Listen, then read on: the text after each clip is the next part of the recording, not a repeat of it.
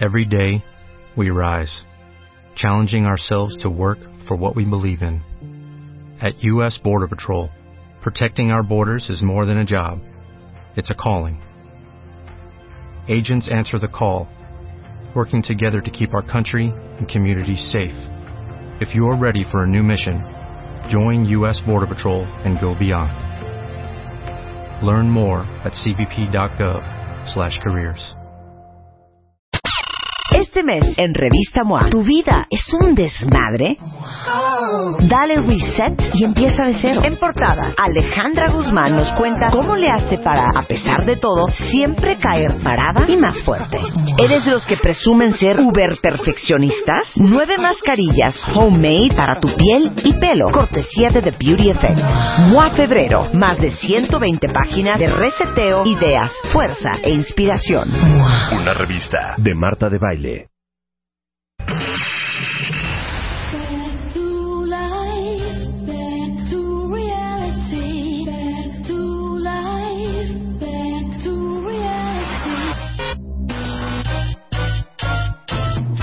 Estamos al aire, temporada 11.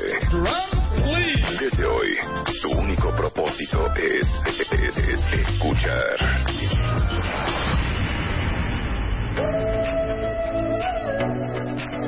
Buenos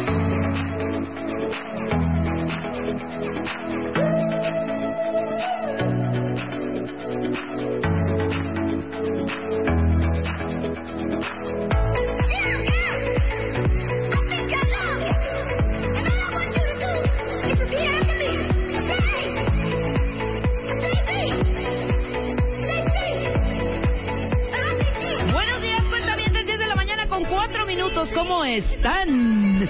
Ah, denos razón de cómo están en el tweet arroba redmangas, porque Marta, desafortunadamente hoy también está con un ardor de garganta. Dolor. Un dolor de cuerpo. ¿Qué, tal? Tengo dolor de cuerpo y ardor de garganta. Y trae una infección terrible. De hecho, hoy vamos a tener al doctor Arista, que vamos a hablar precisamente de todo lo que es la influenza, para ver si lo que tiene Marta es o no influenza, qué es la influenza, si la gripe y la influenza es lo mismo, qué son las cepas, qué es el ¿Cuántos tipos hay? H1N1, qué es el H1M345, qué es el H574H2. El HLMM. O sea, es una confusión terrible. ¿Y cuáles son los síntomas de la H1N1, que es creo que la más peligrosa? Bueno, él nos va a explicar todo. Creo que tengo a Marta en la línea, ¿es correcto? A ver si Es puede hablar correcto. cuentavientes. Es Co- correcto. ¿Cómo estás, Marta? Te extrañamos horrendo. Es que sabes que tengo ardor en la garganta. Ardos. Y Ardor. dolor. Tengo ardos Y dolor. y dolor en mi cuerpo. ¿Cómo están, cuentavientes? Qué horrendo es estar enferma. Es espantoso, O sea, hija. Es que yo les voy a contar una historia, cuentavientes. Les voy a contar que cuando yo regresé de Las Vegas el fin de semana pasado, ¿se acuerdan que nos fuimos a celebrar el cumpleaños de Rebeca? Yo venía muy bien, pero el día domingo, yo no se los voy a ocultar, no lo voy a mentir. Juan me besuqueó muchas veces. Juan me metió la lengua a la boca. Eh, todavía el lunes nos volvimos a besuquear. Pues es que es Obviamente el lunes amanece Juan súper enfermo, va al doctor y le dice el doctor, tienes una infección en la garganta infernal. Ajá. Entonces yo dije, chale, pues ojalá que no me dé. Y el, y el, am, el, el miércoles en la tarde ya me dolía un poco la cabeza, no me sentía bien. Ya para la noche, cuenta tenía yo 38.8 de calentura. Ayer amanecí como si ubican esas imágenes que son espantosas, que ¿Qué? aparean a las focas con una... con una. Cállate. ¿Por qué Bueno. tienes que poner ese ejemplo? Bueno, me sentía como si hubieran agarrado un palo de madera Un trapeador. y me hubieran este vapeado todo el cuerpo, un dolor en el cuerpo, un este una calentura, moco, este tos, pero sobre todo dolor en las articulaciones horrible. Entonces, evidentemente, fui al doctor. Fui con la doctora Luz María Videros, que es otorrinolaringóloga. Me metió una cámara por la nariz. Ay, ya Bajó veo esos esa que cámara. haber habido en, esos, en esas fosas nasales. bajó esa cámara a través de mi esófago y vio mi garganta, mis cuerdas vocales, mi nariz, esto es preciosa Rebeca, mis cornetes. sí, qué asco. Y me dijo, tienes los cornetes muy inflamados. voy a bajar un poco más para ver si hay moco en la garganta. Ajá. Y, me, y entonces sacó la cámara y me dijo, Marta, traes la misma infección que trae Juan, tu marido. Y en eso yo dije, claro, eso fue la lengua del domingo. claro. Corte A, estoy de ayer todo el día en la cama. Este, me da mucha pena aceptarlo públicamente, pero el doctor Antonio Arista nos va a aclarar si estoy haciendo lo correcto. Este, ahí está el doctor. Sí, claro, te está escuchando todas las Antonio, que estás diciendo. Antonio, Antonio, Sí, buenos días. no me he bañado. Está bien, ¿verdad? Está bien, claro. Pero ¿Cómo vamos, me espérame, deja presentar bien al doctor Antonio Arista, que ya ha venido varias veces con nosotros. Es médico infectólogo, Marta, ex jefe del servicio de infectología, parasitología del Hospital General de México. Es expresidente de la Asociación de Médicos Pediatras del Hospital General de México, profesor de infectología en la Facultad de Medicina de la UNAM, coautor del manual de antibióticos de la revista Médico Moderno 2004 y 2011, coautor del manual de vacunas de la revista Médico Moderno 2008 y 2011 y asesor externo, Marta, de vacunología en la Confederación Nacional de Pediatría CONAPEME. ¿Qué tal? O sea, Antonio, Antonio, no es- el doctor no es Antonio. cualquier cosa. no eres cualquier cosa. Pues muchas gracias. Y- Es el tipo de doctores que queremos todos en nuestro celular. Ah, Exacto. caray, muchas gracias. que de hecho aquí lo tengo. Y lo vamos a dar. Ya nos dio permiso el doc. Ya nos dio dio permiso, neta, claro. ¿eh? Eso es real. ¿Sí? Es real. Ay, sí, doctor, para cualquier eh, este, emergencia no hay como tener a un doctor en el WhatsApp. Claro. A ver, Oye, Marta. Antonio, Sí, lo ¿me baño o no me baño? Por supuesto, el agua no está peleada con los problemas respiratorios. Hay que bañarse, por supuesto. No, pero te voy a decir Pero qué que Marta. estoy enferma, No, Marta se baña y ahí anda pasoneándose afuera, adentro. O sea, cambios de clima muy bruscos. Se baja las escaleras frío afuera en su casa, en su jardín. Luego se sube calientito el cuarto. Eso es lo malo, ¿no? Claro, hay que tener arraigo domiciliario, pero en la habitación. Bañarse y no salir de ahí. Ahí está. Ok. Pero sí me puedo bañar. Por supuesto, ¿Baño normal, Antonio, o baño de esponja? Baño normalito. Ok. Secarse ¿En regadera o en tina? re- ¿En regadera o en tina? Depende del gusto ahí. Pero lo importante no es exponerse a cambios bruscos de temperatura. Ok, ahora le voy a hacer la pregunta más difícil a Antonio. ¿Listo, Antonio? Listo. ¿Me lavo el pelo o no me lo lavo? Claro que sí hay que lavarse el pelo. Ahí está. Y que se lo seque, nada más. Claro, bien sequecito, no hay problema. Nunca hay que dormirse con el pelo mojado, porque justamente pues ahí va a haber cambios de temperatura y mm, pueden empeorar las cosas. Ok, Antonio, te lo pregunto porque Rebeca esta mañana me dijo, bajo ninguna circunstancia te vayas a bañar, bañate hasta el domingo, me dijo. Lo que pasa es que ya ve que Rebeca... No, es que este, Marta una vez se bañó horrible, también tenía una cosa así, déjame decirle al doctor, no lo estoy diciendo. Marta no es de las que se puede bañar, porque no se está quieta, doc. Ese es el problema. Claro. Si sale de la habitación, se expone a cambios bruscos de temperatura, cuando baja, eh, hay un cambio brusco de temperatura, la inmunidad se modifica, no es tan eficiente como cuando uno se encuentra normalmente. Está, ¿ya viste? Si te vas a estar quieta en tu cuarto, bañate y sécate el pelo y ahí te pones a ver tus pelis, tu, tu Netflix, tu, tu, tu Apple TV, tu lo que te Ok. quieras. Claro, si Ok. va a la cocina, abre el refrigerador y todo eso, y después de bañarse, pues obviamente se va a enfermar. Exactamente, hija, ¿ya ves? Bueno, hay Oye, consejos Antonio. para ti. Nada más otra pregunta. Qué bueno que viniste porque que se empiecen a manifestar los cuentavientes que al igual que yo están escuchando este programa desde su casa o desde la oficina moqueando sin parar. ¿Cómo sabes que tienes influenza o cuál es la diferencia entre la influenza y un supergripón? Ah, muy bien. Pues justamente la influenza es una gripe, pero como la peor gripe de la vida. Es decir, duelen todos los músculos, las articulaciones, duelen músculos que no sabíamos que teníamos. Sí. Hay un dolor de cabeza, la temperatura por lo general es arriba de 38.5, llega hasta 39, incluso 40 grados, y en algunos casos severos hasta 41 grados. Puede haber dolor abdominal, dolor de tórax, y el malestar general es evidente. Se siente uno fatal. ¿Y eso cuánto dura? Eso puede durar una semana, en el caso de la influenza, una semana. Pero hay cientos de virus que pueden producir gripe y no necesariamente influenza. Pero la única que mata es influenza. Por eso existe la vacuna contra la influenza. Ahora, dime una cosa, Antonio. Este, cuando uno tiene un gripón, te duele mucho el cuerpo, te duele la cabeza, este, pero normalmente no tienes temperatura. Sí, o la temperatura puede ser baja, 37.9, 38, no muy importante. No hay esos dolores de cabeza tan intensos como pudiera presentarse en un caso de influenza. Ok, ahora dame los síntomas de que no tienes influenza.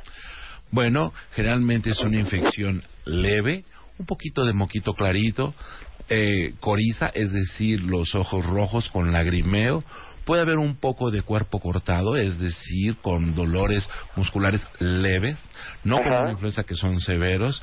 El dolor de cabeza puede estar ausente y dura aproximadamente entre 5 y 7 días con reposo, muchos líquidos.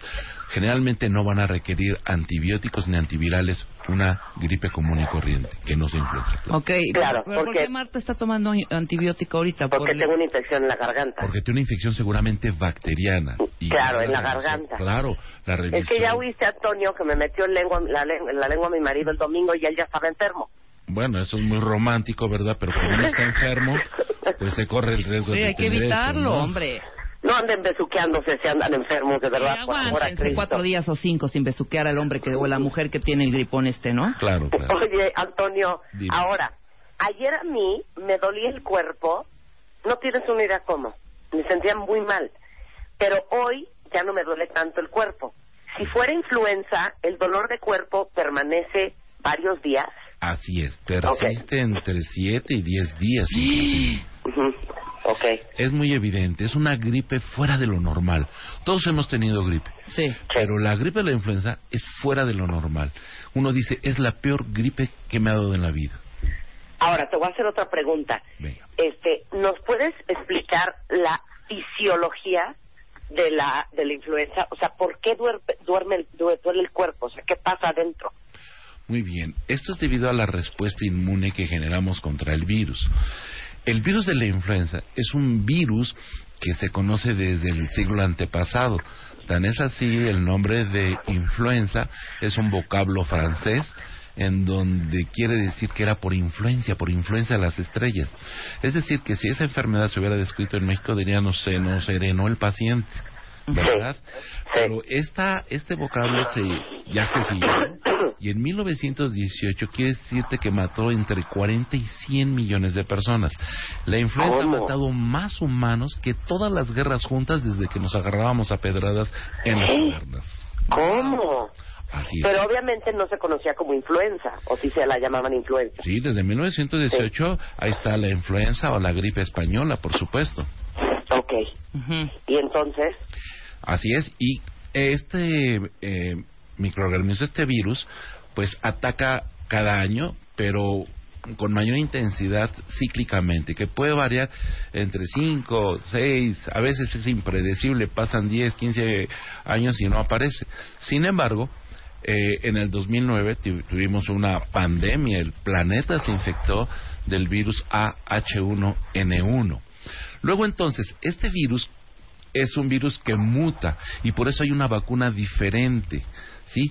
Este virus llamado AH1 hay tres tipos, el tipo A, el tipo B y el tipo C. El tipo A es el de las pandemias y epidemias.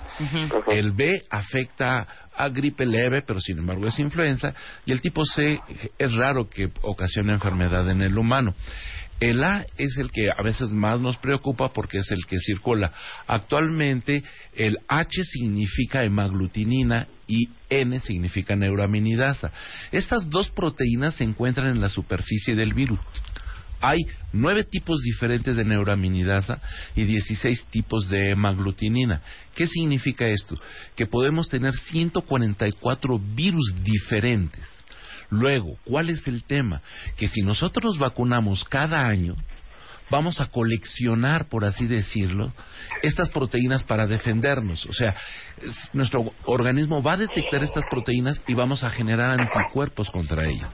Por eso, no quiere decir que las vacunas de años anteriores no funcionen. Claro. No, el tema es coleccionar estas proteínas para defendernos. O sea, estamos mejor. reforzando nuestro sistema Nuestro inmune. sistema inmune, claro. Ok, muy bien. Pero dime una cosa, el brote que hay ahorita, Antonio, es del A, A, A, AHN1. Mira, déjame, déjame decirte unas cifras que Ajá. tengo aquí. Ah. Que eh, hay 1997 casos, tú dime si estoy bien, eh, doctor, Sí. de influenza en esta temporada. Empezó desde octubre, que empieza el invierno, ¿no? De octubre del 2015 a febrero de este año. Es. En la Ciudad de México se reportan 284 casos.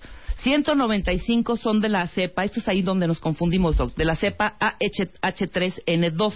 Ajá, esa es otra cepa diferente. Ok, es la no mata. hemaglutinina N, N, este, H3, o sea, la hemaglutinina 3 y la neuraminidasa 2 del grupo A. Ajá. ¿De acuerdo? Esta es más benigna. Es más leve. Es más leve, ¿de acuerdo? Prácticamente el 50% de los casos están en este grupo. Ajá. El resto, 20%, por ejemplo, está en el AH1N1, que era el de la pandemia, que ahora es el estacional, por así decirlo. Sí, hay 55 casos reportados ahorita. Correcto. Entonces quiere decir que son 14 de influenza A no subtipificado Así es. y 20 influenza, influenza tipo B, la que B, nos estás claro, diciendo, claro. la AH3N2. Claro. ¿No? Por eso la vacuna, la trivalente, la que está aplicando el sector salud, Ajá. Cubre estos, estos tipos de virus. Hay una tetravalente, ¿verdad?, que cubre otro tipo B también. En este caso, pues, se logra una mejor cobertura. Sí, claro. Porque si te acuerdas, Marta, en el 2009 y Doc, este, Claro. también cuando hubo esta pandemia, que usted dice, claro. bueno, que fue fatal, que casi nadie quería salir de sus casas, cerraron restaurantes, no se utilizó el servicio público, etcétera, etcétera, pero no había tanta gente co- conocida, ¿sabes? Como ahora.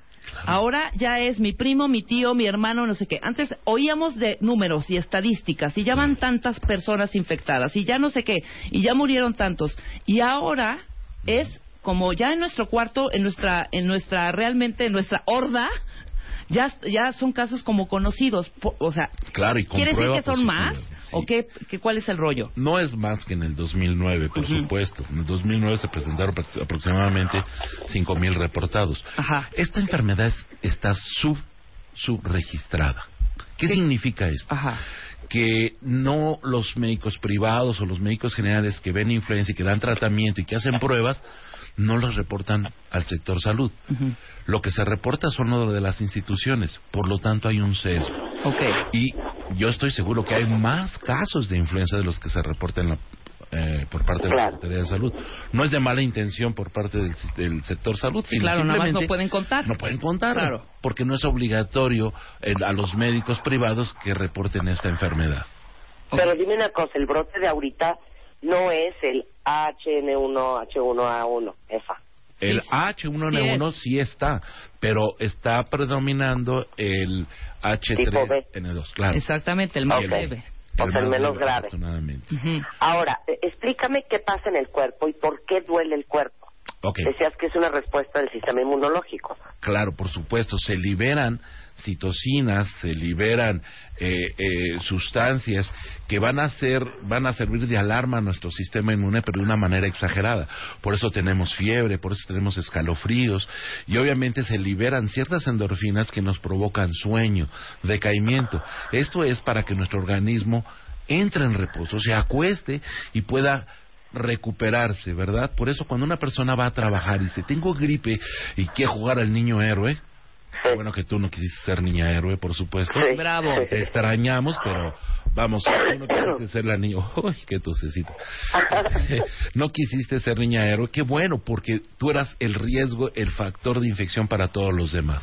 Mira, este mira caso- Antonio, yo sí quería ir, pero Rebeca me dijo, si No. vienes, me dijo, me voy. Eh, no, no, no, sí, no. es verdad, es verdad. Sí, un día me dice, vente a la casa. Juan con un gripón del demonio, hace ahí por octubre, en, en noviembre. Vénganse a la casa, no sé qué, vamos. Y yo, ah, ¿qué? Con Juan ah, moqueando, pero ni loca. Yo no me meto a un cuarto ni a ningún lugar cuando alguien tiene gripa. Es horrendo. Claro. Entonces, eh, Marta, el choque de esos virus con nuestro sistema inmune es lo que genera toda la sintomatología. Ok. ¿De acuerdo? Es por eso nos sentimos tan mal. Y como no, no tenemos experiencia desde, el punto de vista inmunológico contra ese virus, pues respondemos exageradamente y esto pues puede ocasionar también problemas a la salud y que nos puede llevar hasta la hospitalización. Es lo que te iba a preguntar. ¿Cómo, cómo te mueres de influenza? Bueno, generalmente es una neumonía. Lo que sucede que el virus influenza cuando afecta a la vía respiratoria tiene invitados. Estos invitados son bacterias. Uno de los más importantes es el Streptococcus pneumoniae, el famoso neumococo. Otro es el Hemophilus influenzae y otro es el Staphylococcus aureus. Estos tres son capaces de producir neumonías y estas neumonías obligadamente te llevan al hospital porque se complica muy fácilmente y la mortalidad es mucho mayor cuando se asocia una bacteria. Yo nada más te quiero decir que, por ejemplo, el neumococo mata a un niño cada cinco segundos en el planeta. No, bueno. Entonces, Sí está grave. ¿quiénes se afectan más? Los, Los menores de chavitos. 5 años, ¿verdad? Y los ancianos. Y los, claro, los mayores de 50 años ya se ven afectados. Por eso es importante la vacunación en estos extremos de la vida. En el caso de la influenza, hay que vacunar a los niños menores de 8 años de edad. Si estos pequeños no han recibido ninguna vacuna, requieren dos dosis Ok. especialmente los pequeñitos. A los seis meses es la primera dosis contra la influenza y al mes siguiente, a los siete meses de edad, se pone la segunda dosis. ¿Por qué? Porque su respuesta inmune no es la adecuada. Claro. Requerimos estimularlos para que puedan defenderse bien. A ver, déjame hacer una pausa rápido, Marta. No cuelgues. No Y Seguimos cuelgo. hablando con el doctor Antonio Arista sobre todo de la influenza. Regresando del corte, no se vayan.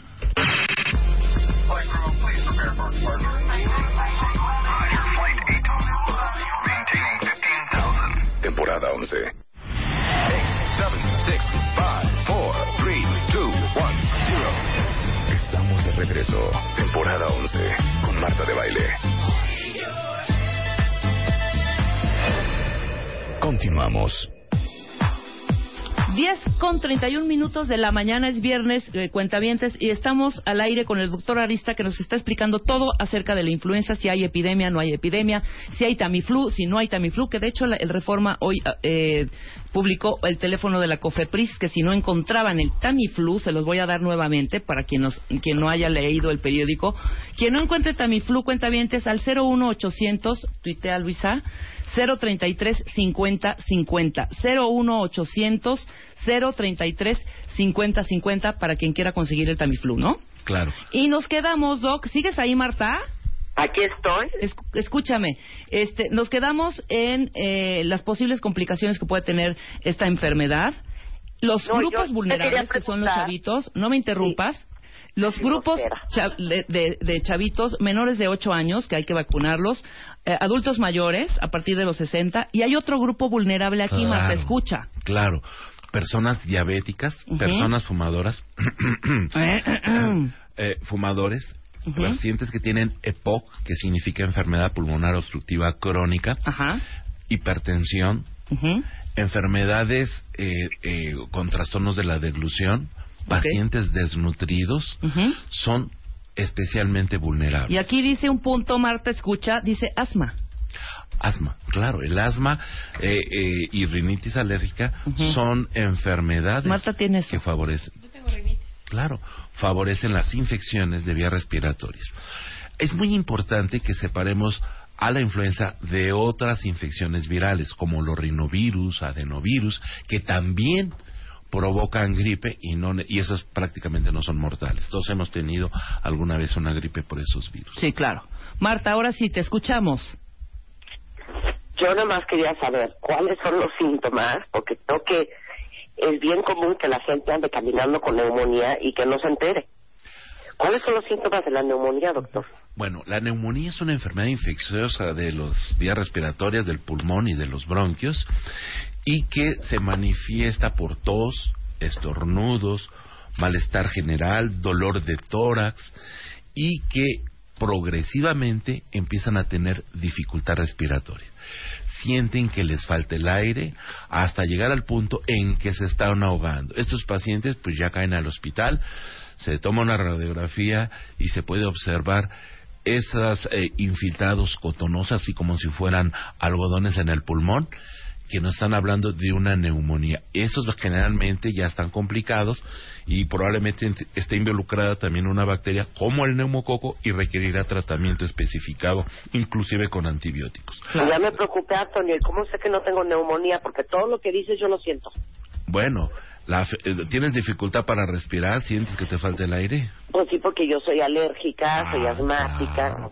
El asma te complica todo eso. Ahora, por eso es muy importante el reposo, el que te mantengas con tu medicamento que te mandó tu médico y muy importante, no tienes influenza, seguramente es una infección bacteriana, ¿verdad? Pero te Sí. sientes casi igual. Sí. ¿Cierto? Y además Sí. tuviste fiebre, congestión Claro. nasal, conjuntival, te lloran los ojos, te pican, en fin, dice, pues, ¿qué es esto? Y lo que pasa que estás sensibilizada en esta época en donde hay influenza. Claro. Oye, a- Antonio, algo que estoy viendo ahorita mucho en Twitter, dice la gente que han tratado de llevar a los niños a vacunarse eh, para la influenza y en algunos hospitales públicos les dicen que no tienen la vacuna.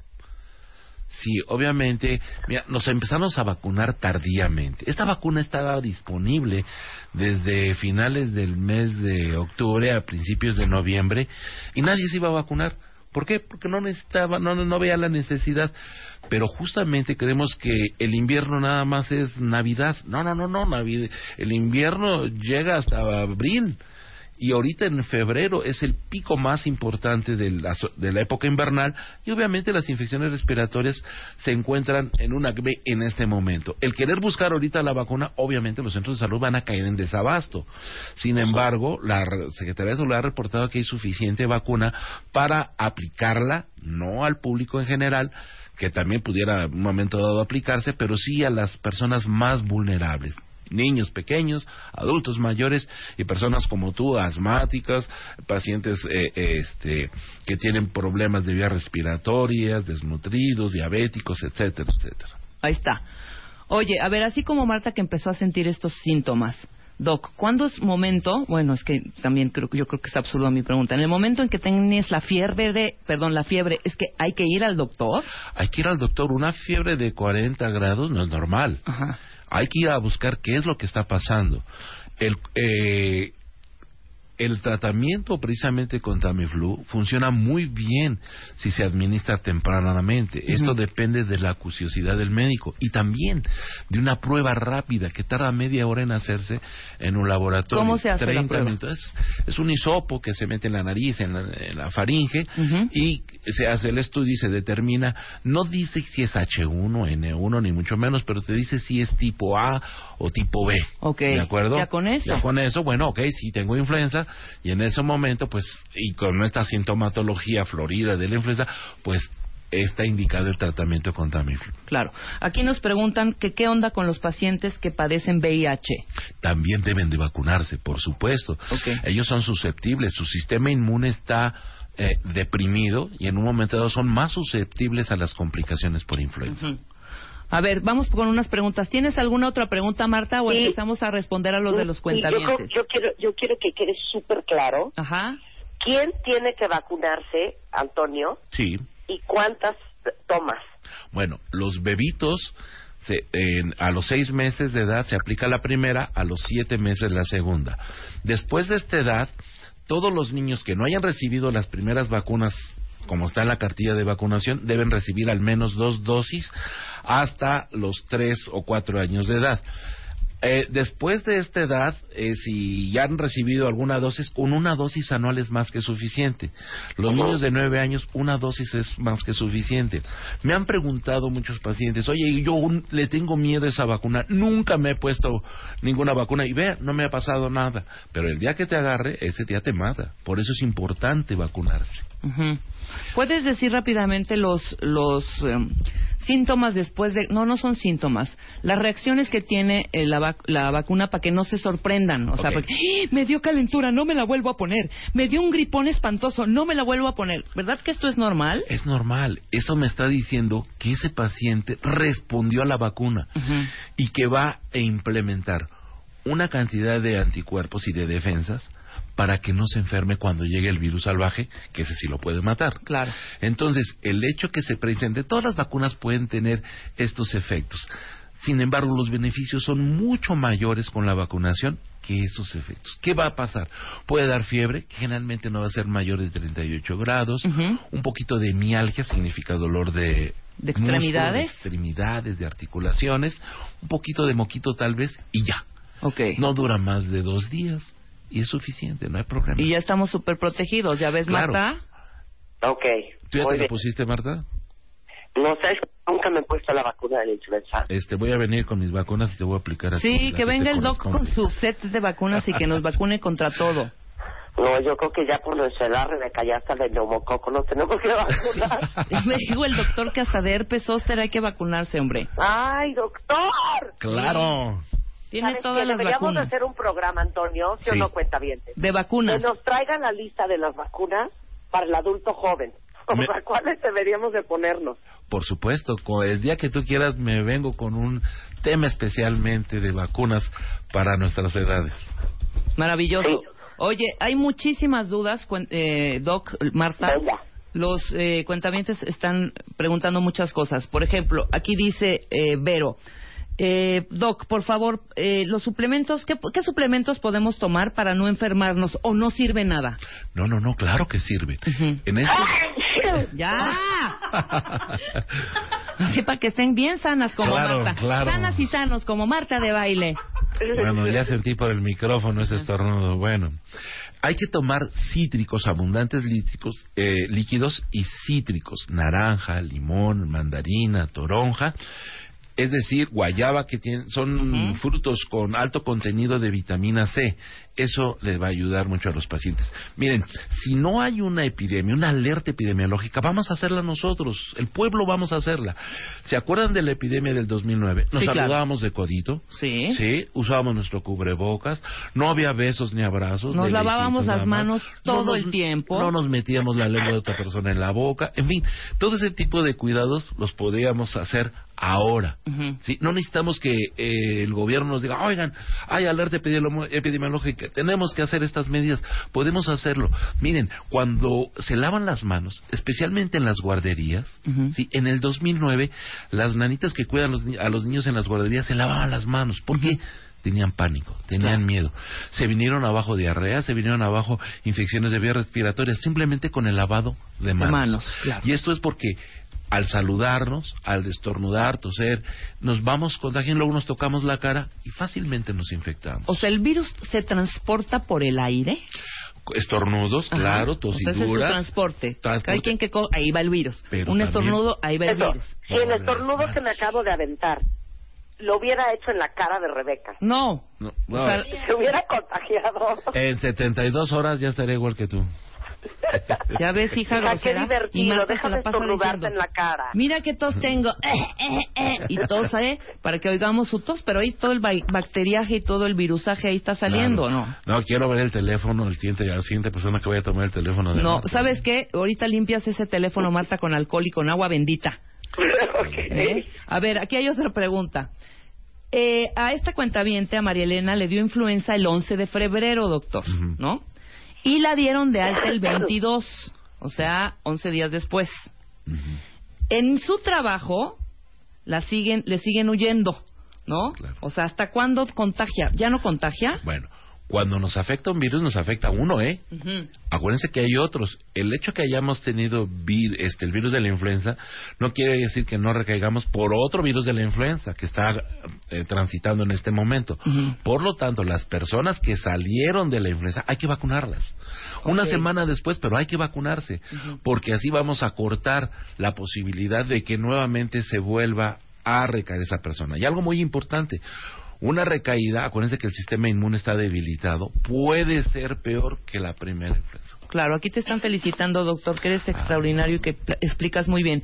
Por ejemplo, aquí dice otra cuenta ¿podemos cerrar eh, eh, espacios? O sea, el virus puede no introducirse en mi ambiente si lo tengo limpio, si lo tengo desinfectado. El aseo, por supuesto, nos lavamos las manos, usamos gel antibacterial. Sí, las personas enfermas obviamente no deben ir a lugares muy concurridos, donde hay aglomeraciones, porque es la manera más fácil de diseminar. Claro. En el ambiente, ¿cuánto dura el virus, doc? Esta es una pregunta que te quiero hacer. En mesas puede durar hasta 48 horas el virus. 48 horas. Por Horas. eso es importante estarse lavando. Por supuesto. Las el- manos. las manos, la cara. Y no estarse tocando la boca, y, o sea, en el momento que alguien agarra, por ejemplo, en el transporte público. Claro. ¿no? Mira, desde que llegué, precisamente empecé a ver cuántas veces tocabas la cara. Ajá. Lleva siete veces. tocando la cara. ¿Ya viste, Marta? Bueno, ¿y quién es la cerda? No, pero no es por cerdez. Es porque te extraño y no estás aquí. Yo también. Haciendo contención, Marta. Es un tic nervioso. A ver, siguiente pregunta, rápidamente. Dice, ¿y si la vacuna de... No, eso ya lo dijimos, este, Yurimidú. Sí, si desarrolla síntomas... No, no desarrolla síntomas la vacuna. La, desa- la vacuna hace reacción, que son síntomas muy leves, como fiebre no mayor a 38 grados, como bien lo dijo el doctor. Y, pues, ¿qué es medicamento a tomar para la fiebre? Pues un Febrax, un este, Advil o un- paracetamol. un No, lo que sí paracetamol. no hay que tomar aspirina, ¿eh? Ah, ok. La aspirina puede provocar algo que se llama síndrome de, De Reye, que es una alteración que se ocasiona cuando se toma este medicamento en enfermedades como varicela, como Ajá. este eh, que te puedes, te puedes desangrar es o algo especie de así. alergia más o menos, ¿no? Entonces, lo importante es no tomar aspirina, pero podemos tomar paracetamol, Ok. ibuprofeno, que los encontramos muy fácil en cualquier farmacia y no se requiere receta médica. Última pregunta, porque son muchísimas, Doc. Mejor te las vamos pasando Claro, para claro. que les respondan a todos, porque no tenemos tiempo. Si aquí nos podríamos pasar tres horas hablando de la influenza. Personas con insuficiencia cardíaca y con hipertiroidismo, ¿pueden vacunarse, doctor? Por supuesto, claro que pueden vacunarse. Pensamos que la gente que es desnutrida, que está desnutrida, que tiene problemas cardíacos, están débiles y no pueden vacunarse. ¿Qué crees? Son los que más se deben de vacunar, porque son fresa fácil de estos. De, esto, de este virus, claro. Ahora, eh, ¿es un mito o es una realidad, Doc? Díganos, nos está pasando aquí un, un cuentaviente que están clonando el Tamiflu. Que por eso lo retiraron de las farmacias. Eso creo que no es. No, No, es. no, no, Ahí está el no. teléfono que ya les dimos de la Copefris para que, Mm. si no encuentran el Tamiflu, les puedan indicar dónde conseguir el medicamento. Algo muy importante, tienen que ser revisados por un médico y el médico tiene que hacer el diagnóstico de influenza o no con toda la sintomatología que ya dijimos. Claro, no puede ir uno a la farmacia y si me da un "Dame Tamiflu. un Tamiflu, ¿y por qué? Porque tengo catarrito. No, no, no, no podemos hacer eso, porque lo que estamos ocasionando es lo que está pasando en este momento. Se está agotando. Y personas que realmente lo requieran no se va, no se van a tratar. Por eso es muy importante la prueba rápida para 30 minutos en hacerse en cualquier laboratorio, digo, de prestigio por supuesto, y este con toda la sintomatología y puede darse el Tamiflu. Muchas veces, por ejemplo, en el caso del, del AH3N2, Ujú, es leve. A veces ni cuenta se dan que tienen influenza. Y eso es con sintomáticos, porque los antibióticos no le hacen nada al virus, ¿eh? Ok. Los antibióticos no curan enfermedades virales. Los antibióticos son para bacterias. Y afortunadamente ahora se requiere una receta para comprarlos. Bueno, Claro. eso en teoría. Pero no se deben prescribir ante una gripe. Ok. Se dan sintomáticos, ¿sí? A menos que tengas una infección, Claro, una como la de infección, se puede dar un antihistamínico, se puede dar amantadina y remantadina, por ejemplo, Ujú. que son medicamentos que tienen acción antiviral, por ejemplo, sí que no son antibióticos y antipiréticos para el control de la fiebre. ¿Anti qué? Piréticos, que es el Piréticos. dolor. Ah, para el como dolor. ibuprofeno, Nomás te paracetamol. tengo una pregunta. Sí. Si yo tuve la gentileza de invitar al doctor Antonio Arista, un gran infectólogo, a mi programa, ¿no creen que él debería de tener la gentileza de venirme a revisar a mi casa? claro, exacto. Claro que sí, en con vez de mucho estar gusto. haciendo tu consulta aquí al onda, aire, güey. ¿no? Marta, y onda. siento esto y siento lo otro. No, mejor que, que vaya el doc a verte, a revisarte bien. O si no, ¿sabes qué, Antonio? Ahorita me lanzo para allá y empiezo a estornudar sin parar. Ah, bueno, ¡No! déjame repartir tarjetas entonces. Sí, no, no, no, vas a tener tu consultorio repleto. Doc, ¿dónde te encontramos? ¿Qué teléfono? Porque nos diste aquí un celular, pero no estoy tan segura si, si hay que darlo, ¿sí? que no? Claro, ¿por qué no dice? ¿No lo amas más? Ay, llamamos al doctor, yo lo voy a apuntar. Sí. Pues apunten que ahí va el celular, el celular del doctor Antonio Arista. Por WhatsApp sería mucho Por más. WhatsApp, sí, ¿no? muy fácil, claro Muy que fácil. sí. Ahí va. Oiga, espérate, ¿Qué? espérate, antes de que lo des. A ver, cuentavientes. Vamos a dar el celular del doctor. Pero eso no significa que van a querer que el doctor les haga una consulta vía WhatsApp. Sí, no. Si ustedes no, no, no. necesitan una consulta, no sean codas, vayan y paguen. Si Exacto. tienen una, una duda, una emergencia, le escriben al doctor. Pero lo que vamos a dar ahorita no es para que estén en, en el chat. ¿Qué onda, mi doc? Híjole, No. qué bien habla usted. Les vamos a, sí, exacto. no, ¿eh? Les No. vamos a dar un mail para que eh, las dudas que tengan Sí. se las manden por mail y una emergencia al WhatsApp, ¿te parece? Claro. Ahí si tienen a un niño enfermo, cualquier una, una emergencia de verdad. Exactamente. El celular ahí Emergencia va. no es, doctor, Sí, me acabo de besuquear con mi marido, me va a dar influenza, no es una emergencia. no, no, no. Solamente debe de cuidarse, tomar su medicamento. Él creo que se hizo la prueba de, inf- de rápida de influenza, ¿verdad? Y negativo, pues no va a haber. Sí, se la hizo y salió negativo, totalmente. Por eso estamos muy tranquilos. Muy bien. A ver, ahí, va ¿dónde el, ahí va el encontramos al celular. 5529, ahorita lo tuiteamos, 5529 45 80 80. Lo repito, 55 29 45 80 80. Solo para emergencias. Ajá. ¿Ok? Y voy a dar el mail también. ¿Cuál es el, El mail teléfono? es DR, como de doctor, DR, Arista, B de Sí. vaca, DR, Arista, B de vaca, arroba yahoo.com. Y Ok. tengo aquí un teléfono que es el de tu consultorio. Y el del consultorio, para más rápido y hacer la cita. Para hacer la cita. Sí. 55 77 25 71. 55 77 25 71 y si quieren un poco más de información, métanse a la página que es infectopediatría.com, ¿no? Y ahí tendrán Ok. toda la información. Pero para como pediatra, este Antonio, tú nos pu- pues ves adultos, ¿no? No, no veo adultos, pero como infectólogo obviamente estoy involucrado no solamente en las infecciones de influenza, sino también de herpes, de virus de papiloma humano. Yo fui el que te vacuné, acuérdate. Claro. Te estoy corriendo alrededor de la mesa para vacunarte. Exacto. Exacto. Y Yo lo ya dijimos estoy desde un inicio, ya ha venido varias de virus de papiloma humano. Exactamente. Ah, ya Luz también la vacunó, por cierto, the way. Pero bueno, el siguiente programa con el doctor es de todas las vacunas que hay que ponernos los adultos contemporáneos. ¿No? Qué bonito. Te amamos, Antonio. Te amamos, Gracias. Antonio. Tú tienes algunas cosas que decirnos, ¿no, Marta? Mm. Este, me da risa porque ahorita subió Ana y me trae un vaso con un jugo que es naranja, naranja, naranja. Entonces le digo, ¿y esto qué es? Y me dijo, son las mandarinas de su jardín. Tómetelo. Entonces, ¡Wow! y justamente Antonio dijo que hay que tomar cítricos. Exactamente, muy bien ese mandarín. Ahorita les mando la foto, les mando la foto del jugo. Este, les digo que estoy haciendo para que lloren de risa. Estoy entonces aprovechando que estoy aquí en mi casa para hacerme belleza. Entonces ya me embadurné de lubriderme en todo el cuerpo, de la que hemos hablado 40 veces, de esa. La de la tapa dorada. La de la tapa dorada, que es reparación intensiva. Entonces digo, bueno, me embarro de eso. Digo, eh, 24 horas te dura el efecto, pero ya me lo puse como dos veces esta mañana para el lunes estar espectacular y preciosa. Eso es lo que hay que hacer cuando uno está enfermo, aprovechar para ponerse bonito. Entonces ya me eché mi lubriderm, divina por todo el cuerpo, sí, la de la tapa dorada.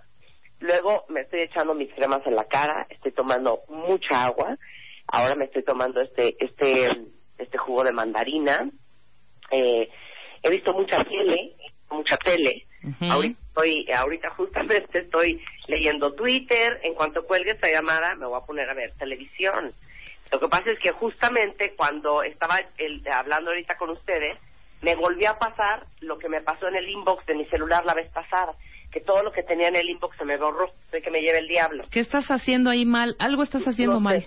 Te lo juro que estoy bien ardida, ¿eh? No, pues, Pero, este, hagan eso, los que están enfermos, embadúrnense de su crema lubricante delicioso en los codos, en las rodillas, en la panza, en las pompas, en el busto, en los brazos, todo, para que estén espectaculares. Y, este, por cierto, déjenme decirles que ya está la película de las Aparicio. ¿Se acuerdan esa, esa gran Sí, serie claro. que logró récord de audiencia en televisión? Bueno, pues ahorita ya es, ya es, ya está hecha en película. Este, ya saben que causó mucha polémica por representar a la mujer moderna, las mujeres que tenemos mucho carácter, y en la película está Ana de la Reguera, Erendira Ibarra, Ileana Fox, Liz Gallardo, este, que son las mujeres de la familia Paricio, y dicen que está súper buena la película, desde hoy está en todos los cines.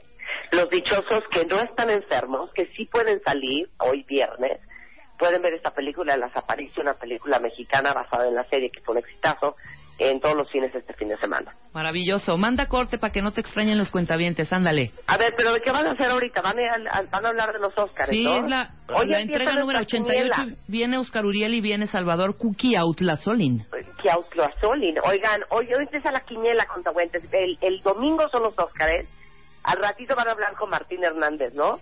Este, Sí. pero vayan haciendo la quiniela de los Óscares porque va a haber regalos que Luz no- todavía no quiere decir que vamos a regalar. No, el lunes al quien la tiene a todas, a todas, a todas, el lunes vamos a, a dar el, el premio de esa quiniela. Pero tú ya sabes qué es.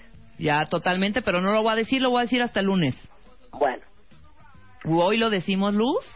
Bueno, Sí, al ratito lo decimos, al final del bloque se lo decimos para que se prenda la gente. me parece muy bien. Ahora les sí mando un beso desde mi cama, cuentavientes. Ahorita les mando algunas fotos para que se rían. Órale. Besos. Bye. Bye. Hacemos un corte cuenta bien, te regresamos. We'll be experiencing some turbulence. Marta de baile, transmitiendo en vivo. Last more than 10, 15 minutes. Temporada 11. 11.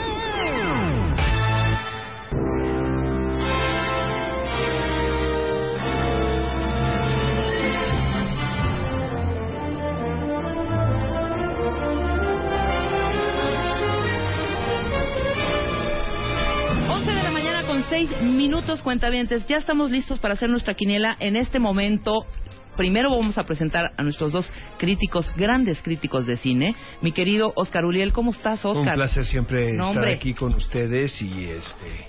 Y pues es nuestra temporada como si fuera el mundial, ¿no, Salvador? Indudablemente. Y Salvador Kiautlazolin, que ya lo conocen. ¿Qué tal? ¿Cómo estamos? Un saludo. Sí, efectivamente, para los cinéfilos, esto es el premio mayor del año. Hay que aclarar que han sido dos o tres meses de premios y premios y premios y premios, y este es el último. Cada vez dan más, ¿no? Creo. Sí, por ejemplo, todas las asociaciones de críticos, hay, hay asociaciones de críticos de, no sé, Grand Rapids, Michigan Exacto. o algo así, De Saratoga, Florida. y dan ¿no? sus premios. Exacto. Saratosa, Florida. Exacto, pero te voy a decir una cosa, y siempre lo he dicho cada vez que me invitan a hablar de los Óscares. Ajá. No creo que se trate de una ceremonia que realmente eh, reconozca la excelencia. Obviamente, pues se hace una selección este muy particular de lo más destacado del año, pero tampoco quiere decir que sea la mejor película, el mejor actor, la mejor actriz. Yo siempre he dicho que los Óscares es un pretexto para organizar una fiesta en Hollywood y que los ejecutivos y, y- y productores se congratulen mutuamente por la cantidad de dinero que meten sus respectivas películas en taquilla. O sea, ¿no? ¿qué me quieres decir, Oscar Uriel, con Pues esto? que Estás quitando la eh, ilusión no, de esta, cosa, de este gran programa- entrega es un- de, de es- premios. Es un programa de televisión. Sí, también. claro, Es obviamente, una donde campaña de comercializado. Totalmente. Una campaña de relaciones públicas bien Exacto. hecha para todos los estudios. La y que prueba a todos les conviene, ¿no, Claro. Salvador? La prueba es que los estudios hicieron su mejor película a 10 candidaturas para que cada estudio pudiera tener su, su participación, participación. dentro de la fiesta. Oye, Claro. pero por ejemplo, están- ¿te acuerdas que nos contaste esta anécdota, Salvador? Que las, los que habían estado nominados en algún momento o los que ganan un Oscar, obviamente elevan su, su grado de Claro. profesionalidad, ¿no? Y su salario Por así en- decirlo. Y el salario.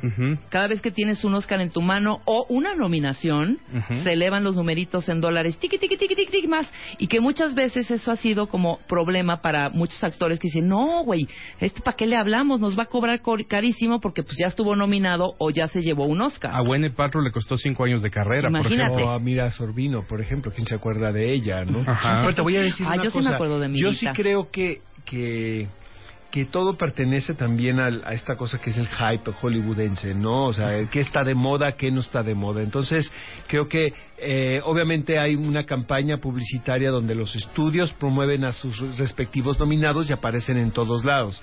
De hecho, Gwyneth Paltrow tenía una una frase muy particular que decía que estoy cansada de verme en todos lados, o sea, que ella iba a un puesto de revistas Y se veía en todos veía lados. en todos lados, o sea, pues sobre todo porque tenía un gran padrino que era Harvey Weinstein. Ella era consentida de, de Harvey Weinstein durante muchos años y él es considerado como uno de los eh, RPs más Más este, fregones. un fregonazo muy este de, muy temperamental eh, eh, es un tipo que que o, te cae bien o te cae mal, pero Ajá. no hay términos medios, pero es muy agresivo en sus campañas publicitarias. Oye, hablemos Y, un de hecho, poquito de, los, de los, perdóname, Salvador, de los agentes, porque me parece que es una labor importantísima tener un, o sea, tener al lado tuyo un agente que te promueva y que escoja, porque es el que de primera mano tiene el guion, ¿no, Salvador? Oscar. O sea, cuando supongamos que a mí me quieren dar una- un papel y ustedes dos son mis agentes. ¿no? El guion llega a quién, a quién primero, a ustedes.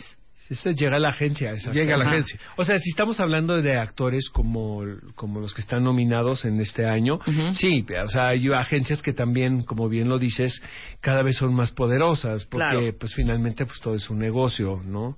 En, en este caso, ¿no? Y hay actores a los que ellos tienen que ir a hacer el casting y hacen cola con 20 o 30, a pesar de que sean hombres relativamente buenos, pero no por eso ya tienen seguro el papel. Ahora, también es, es finalmente, pues, pueblo chico, infierno grande. O sea, hablamos de Hollywood, pero realmente, pues, es una es una delegación como si fuera Sí, aquí en- claro, por en supuesto, la en la ciudad, la Cuauhtémoc, la Ajá. Miguel Hidalgo. Entonces, se corre el rumor muy rápido cuando hay un muy buen guion.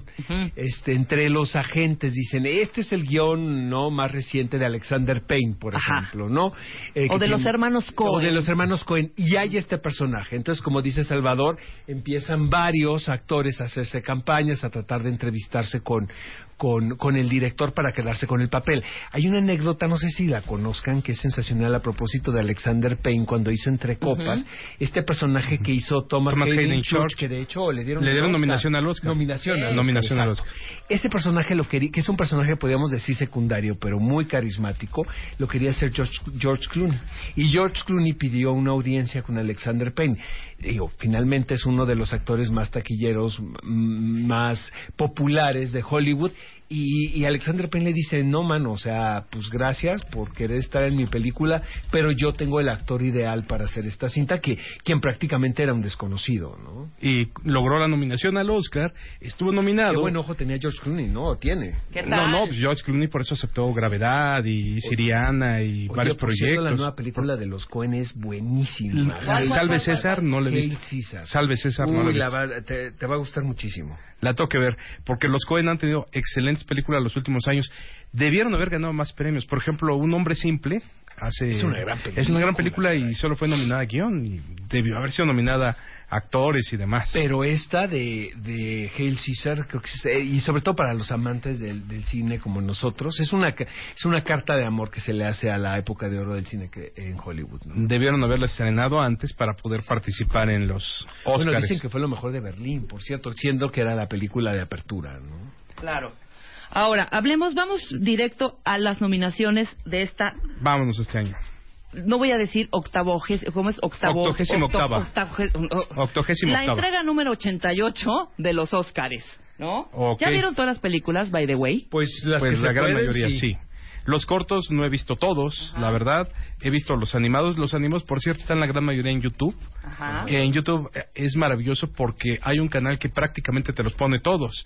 Entonces no tienes que, que ir así, que también es una de las cuestiones que pasa, ¿no? Ya eh, va a ser un poco obsoleto esta regla de la academia de que tienen que ponerse en un cine de los, del área de Los Ángeles, por lo menos en una función pagada, etcétera, etcétera, para poder ser nominados. Para ¿no? poderlos, exacto. Ahora ya mucha gente lo va, pero eso va a tardar años en cambiar y te voy a decir por qué, porque es es como una tradición, es todo esto es mucho de cuestiones tradicionales de como bodas, ¿no? En la boda nunca falta el listón y esas cosas que hacen las mujeres en las bodas, ¿no?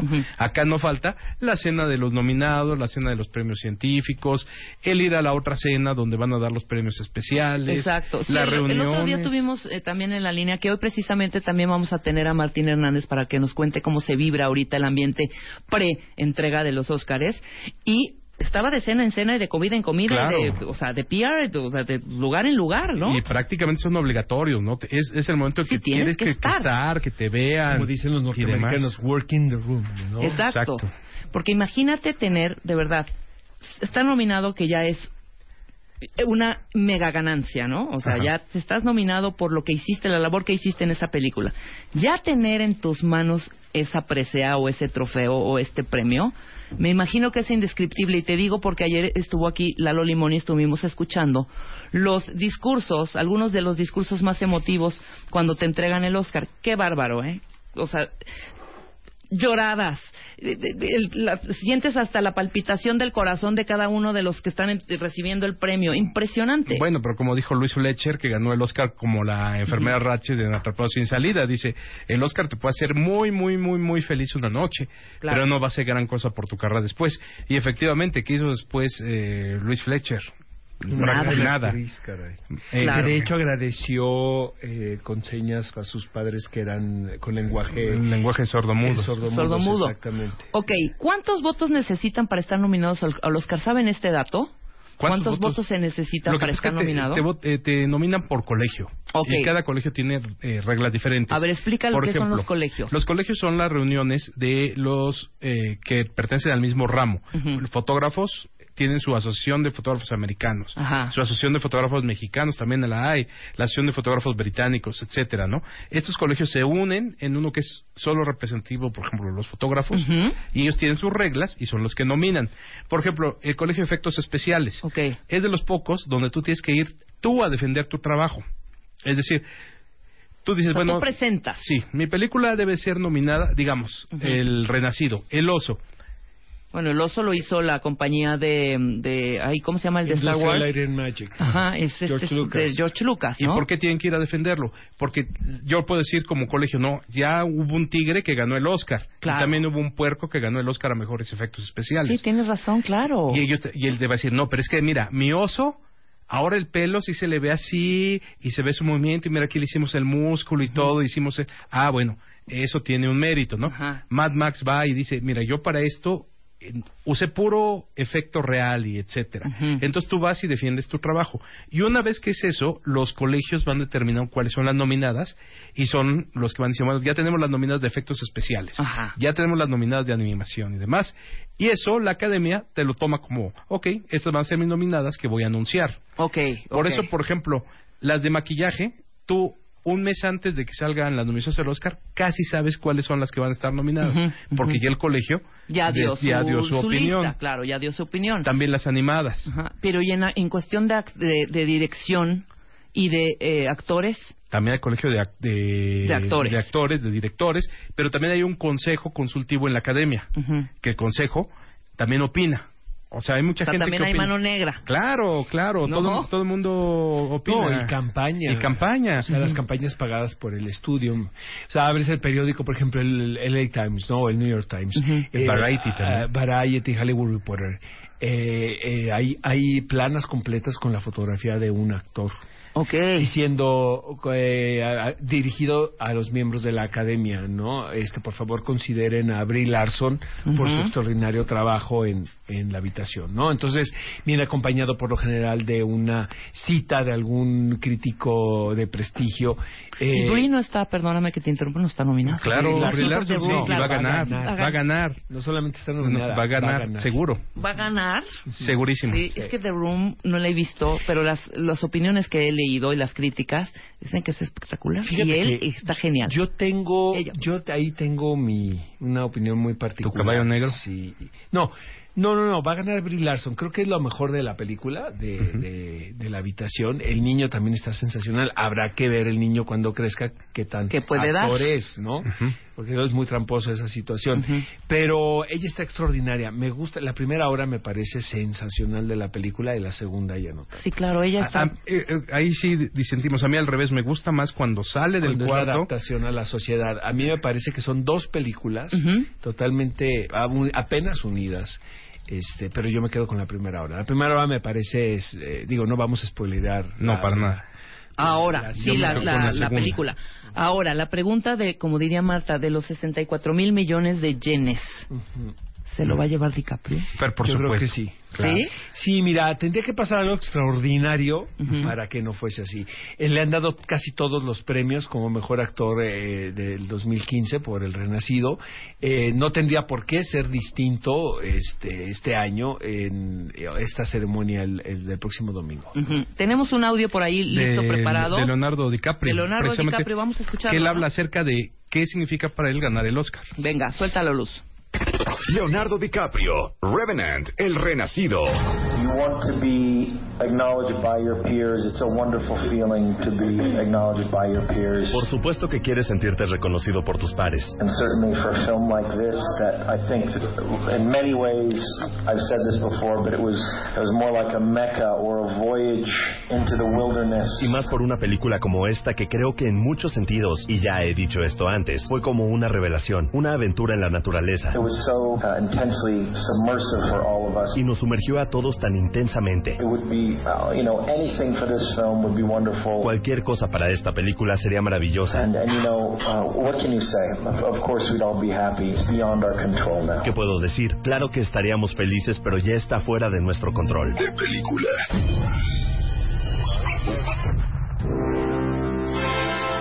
Ahí están las palabras de Leo DiCaprio. Le va a tener aplauso de pie. Aplauso de pie, Leonardo. Esa es tu predicción. Aplauso de pie para Leonardo, aplauso de pie para Brie Larson y aplauso de pie para Sylvester Stallone. Ahora, Pero vayan como parando es- es- oreja, cuentavientes, eh, porque aquí tenemos a dos expertazos de cine. Que nos pasen la lana, sí, o sea, una comisión. Sí, claro, por supuesto, sí ganan. ¿no? Con todo gusto les compartimos nuestras opiniones, pero Claro. pues que hay un pequeño porcentaje para quienes Para aquí, para, en para los expertos en cine. Invitamos a cenar, Rebeca. Órale, eso me encanta. Al ratito voy a decir cuál va a ser la sorpresa que se va a llevar el que le atine. ¿Está bien dicho le atine?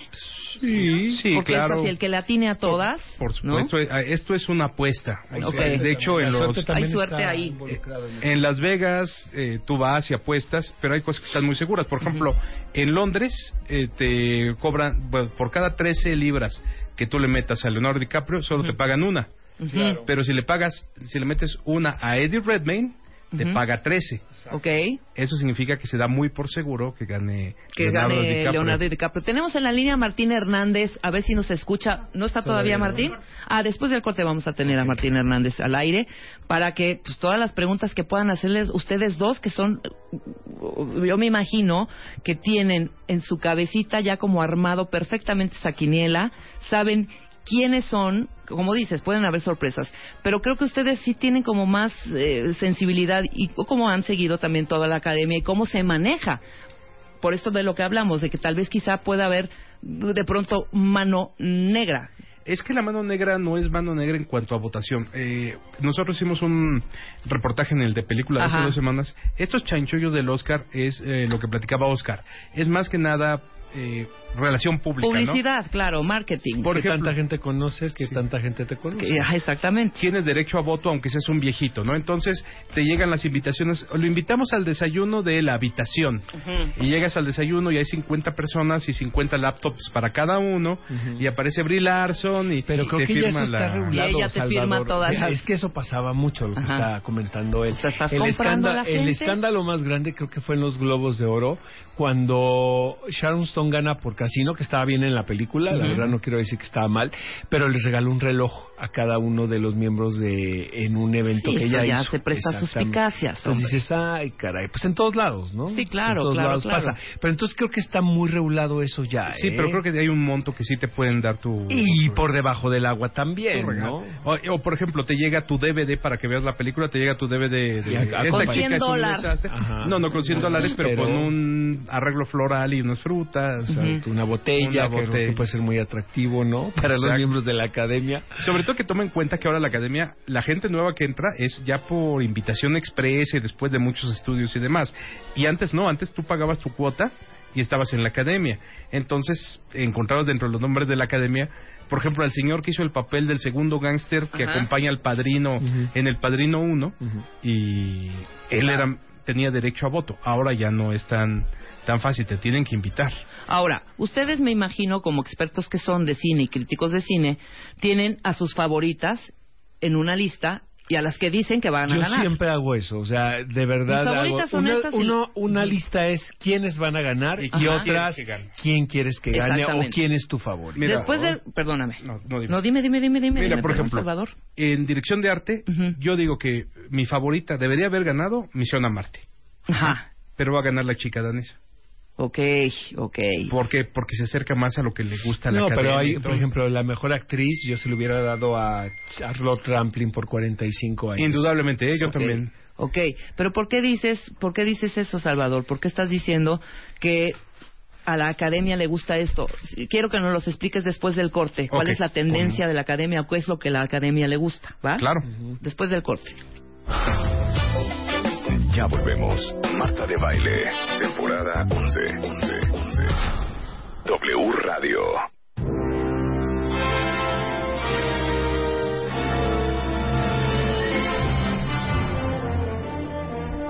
Ya son 11 de la mañana con 31 minutos y estamos platicando todo acerca de la entrega número 88 del Oscar este próximo eh, domingo 28 de febrero con eh, Oscar Uriel, que es eh, crítico de cine, y Salvador Kiautla Solin, también crítico de cine, que ha estado varias veces aquí en el programa. Muchas gracias. Y estábamos hablando de esta tendencia de...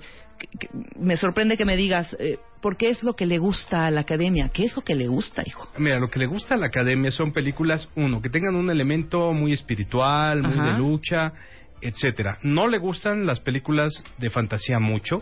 La prueba es que solo han premiado a una, El Señor de los Anillos, El Retorno del Rey. Sí. No que le es gustan- bastante clásica, es de género, pero tiene, ¿no? Clásico. Como, como un tono muy clásico, ¿no? De- Por supuesto no les gusta el horror. Obviamente nominaron al Exorcista, pero la única que han premiado es de terror es El Silencio de los Inocentes. ¿Sí? Definitivamente no les gusta la ciencia ficción, Ujú. Porque por ejemplo Gravedad, que se merecía el Oscar a Mejor Película, no se lo llevó. No se lo llevó, se llevó 12 años esclavo que cumple con lo que les gusta a ellos. Claro. Es un tema muy norteamericano, muy de lucha, etcétera. Y eh, tampoco les y de películas para adultos, la única que han premiado en toda su historia es Perdidos en la noche. Perdido, claro. Midnight Cowboy. Midnight Cowboy, claro, con eh, Dustin Hoffman, John John Boyd. Peliculón. Película. Peliculón. Ajá, peliculón. Y si, y si ponemos en contexto el año y el momento en el que salió la película, sí, en ese, en ese entonces sí, se corrían riesgos. Fue un rompimiento muy grande esa- haber premiado esa película. Y por lo demás le gustan las historias eh, bonitas, épicas, como dijimos, con espíritu y demás.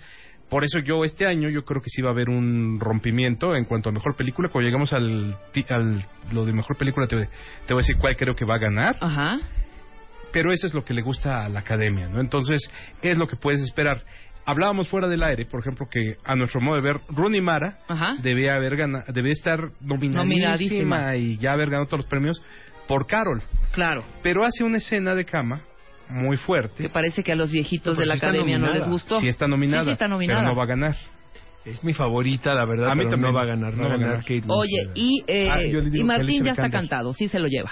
A mi modo de ver, sí. Sí se lo lleva. Sí, se lo lleva. Ah, pues lo tenemos en la línea ahorita. Ver. Dí- díganselo personalmente y en su cara. Martín, Hola amigos, hola Rebe, Oscar. ¿cómo estás? Estamos aquí, Oscar Uriel, Salvador, Huicha, todo el equipo de W Radio y yo estamos muy contentos y nuevamente, y te lo repito como siempre te lo he dicho en persona, eres un fregón y te vas a llevar ese Oscar.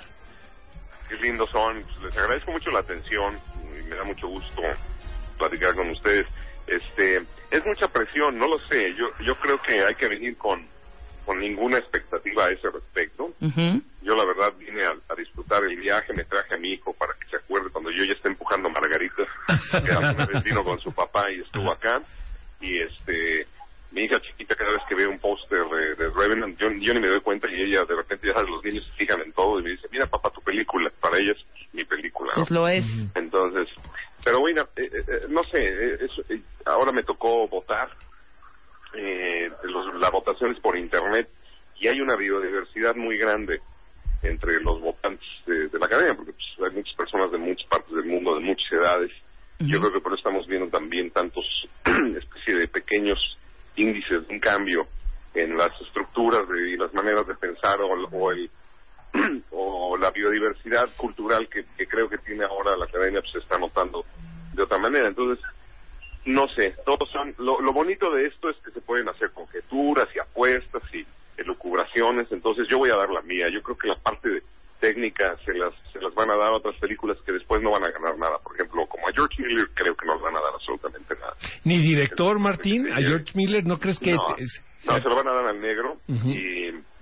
Sí, pero eso soy yo, ¿eh? No, para que no digan que yo ni sé ni nadie me dijo. Sí. Claro. Pero este... Pero yo creo que se lo van a dar al negro. Y a George Miller, como no le van a dar nada, le van a dar pues, técnico. Es muy probable que se lleve Mad Max O'Neill. Es muy probable que se lleve, o si no ahí, The Martian. A Ridley Scott tampoco creo que le vayan a dar nada. Entonces, este... Pues esa es mi, mi predicción. Yo yo quiero estar aquí contento y ya lo demás que pase, que pase. Oye, Martín, yo creo que haces muy bien en, en- en tener esa actitud de ir a pasarla bien y disfrutar de la ceremonia y de la fiesta, pero que a mí me da la impresión que sí te van a dar el premio, caray. Yo también.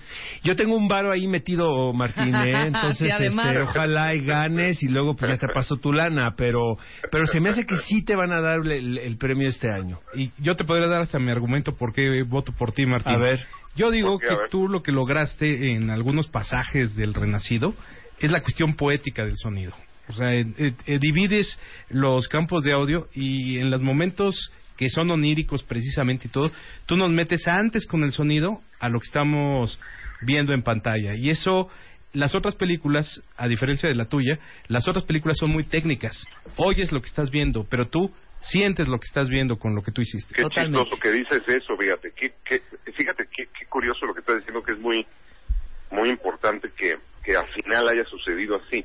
Esa fue la motivación número uno del negro de mía cuando empezamos a cortar el audio. Aún antes de que tuviéramos imagen, cuando Alejandro estaba todavía filmando, cuando platicábamos de esto, él, él lo que quería era que yo desarrollara ideas que tenían que ver con el lado subjetivo y emocional de un personaje que no conocíamos, que era la naturaleza contra los personajes principales, o con ellos o en contra de ellos.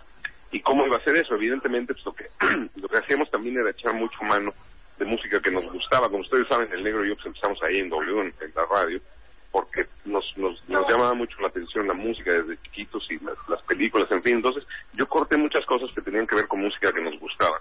Y dentro de esas cosas que nos gustaban, habían trabajos de Sakamoto, de Albanoto, de muchos otros artistas, ¿no? Algunos de ellos incluso quedaron así tal cual en la en la película, ¿no? La última persecución que le llamamos a esa escena Cat and Mouse tiene música de Roigi Ikeda, de Sakamoto desde luego, de Albanoto, tiene cosas de Bryce Dessner, de Lágrima.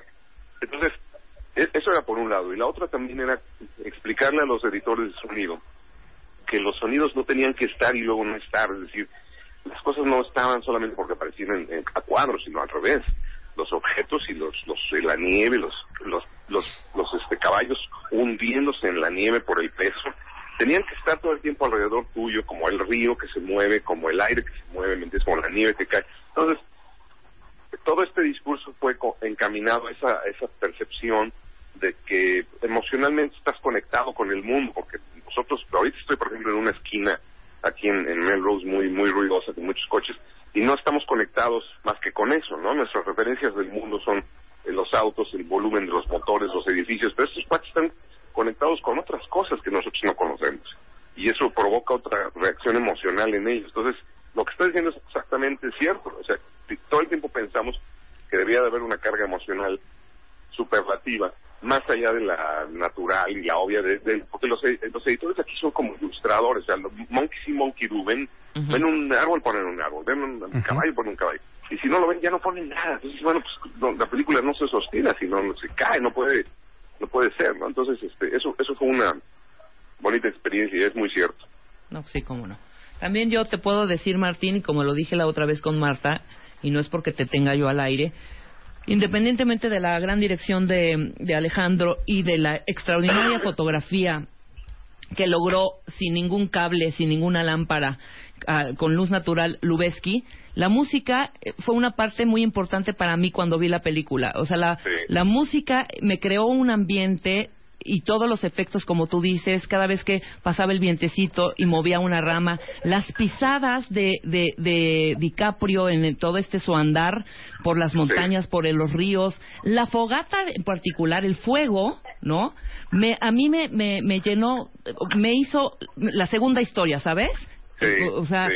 so- e- eran como dos historias paralelas que yo iba viviendo y disfrutando mientras escuchaba lo que habías logrado. Y esos violines, ¿o qué? ¿Son violines o? Eh, o chelos, sabes? Que te dan esta, eh, esta parte muy emotiva, porque aparte es como nostálgico también, ¿no? Dentro de esta inmensidad en donde está este, donde está este actor, donde está este personaje, tratando de sobrevivir, y de repente escuchas el shum. No, hijo, o sea, no te no puedo describir con palabras. Me tienes que ver la cara y las manos para. Por ponerles un nombre, yo creo que había muchos de estos patrones de conducta emocionales que fuimos haciendo como ejercicios de Rigo sin, sin imagen Ajá. y se los íbamos cuando Alejandro decidió invitar a Rich Sakamoto y a Alba Noto que juntos han hecho como seis años de álbums probablemente 10 o 12 álbumes tengan juntos y este y estos patrones emocionales se los íbamos mandando como para que viera Richie por dónde iba la onda. Entonces Richie empezaba a componer también sin imagen y le mandaba piezas, fragmentos, digamos, de composiciones libres. Y Alejandro los iba conectando con imagen después ya cuando empezó a construir la película. Entonces todo, todo sucedió de esta forma, ¿no? No era que Ryuichi compusiera solamente restringiéndose del punto A a punto B en la imagen o la escena, sino al revés. Él mandaba cosas. Y nosotros construíamos con eso material. Luego Karsten, que es Albanoto, Karsten Nicolai tiene un, su nombre artístico es Albanoto, pero es un artista alemán famosísimo en, en muchos sentidos, no solo por la música, sino también es un artista plástico impresionante. Bueno, él vino a Los Ángeles y empezó a trabajar al lado de nosotros, estaba el negro editando la película y estaba en el otro cuarto, literalmente, editando estos, estos sonidos, y luego Karsten estaba en el otro cuarto, teniendo mucho contacto con Rivich, que estaba en Nueva York. Entonces, así empezamos a, a, a- a generar esta especie de, como, como tú de- describes, ¿no? Esta especie como de, de, red, de, de telaraña que estaba conectando cosas de otra forma más emocional.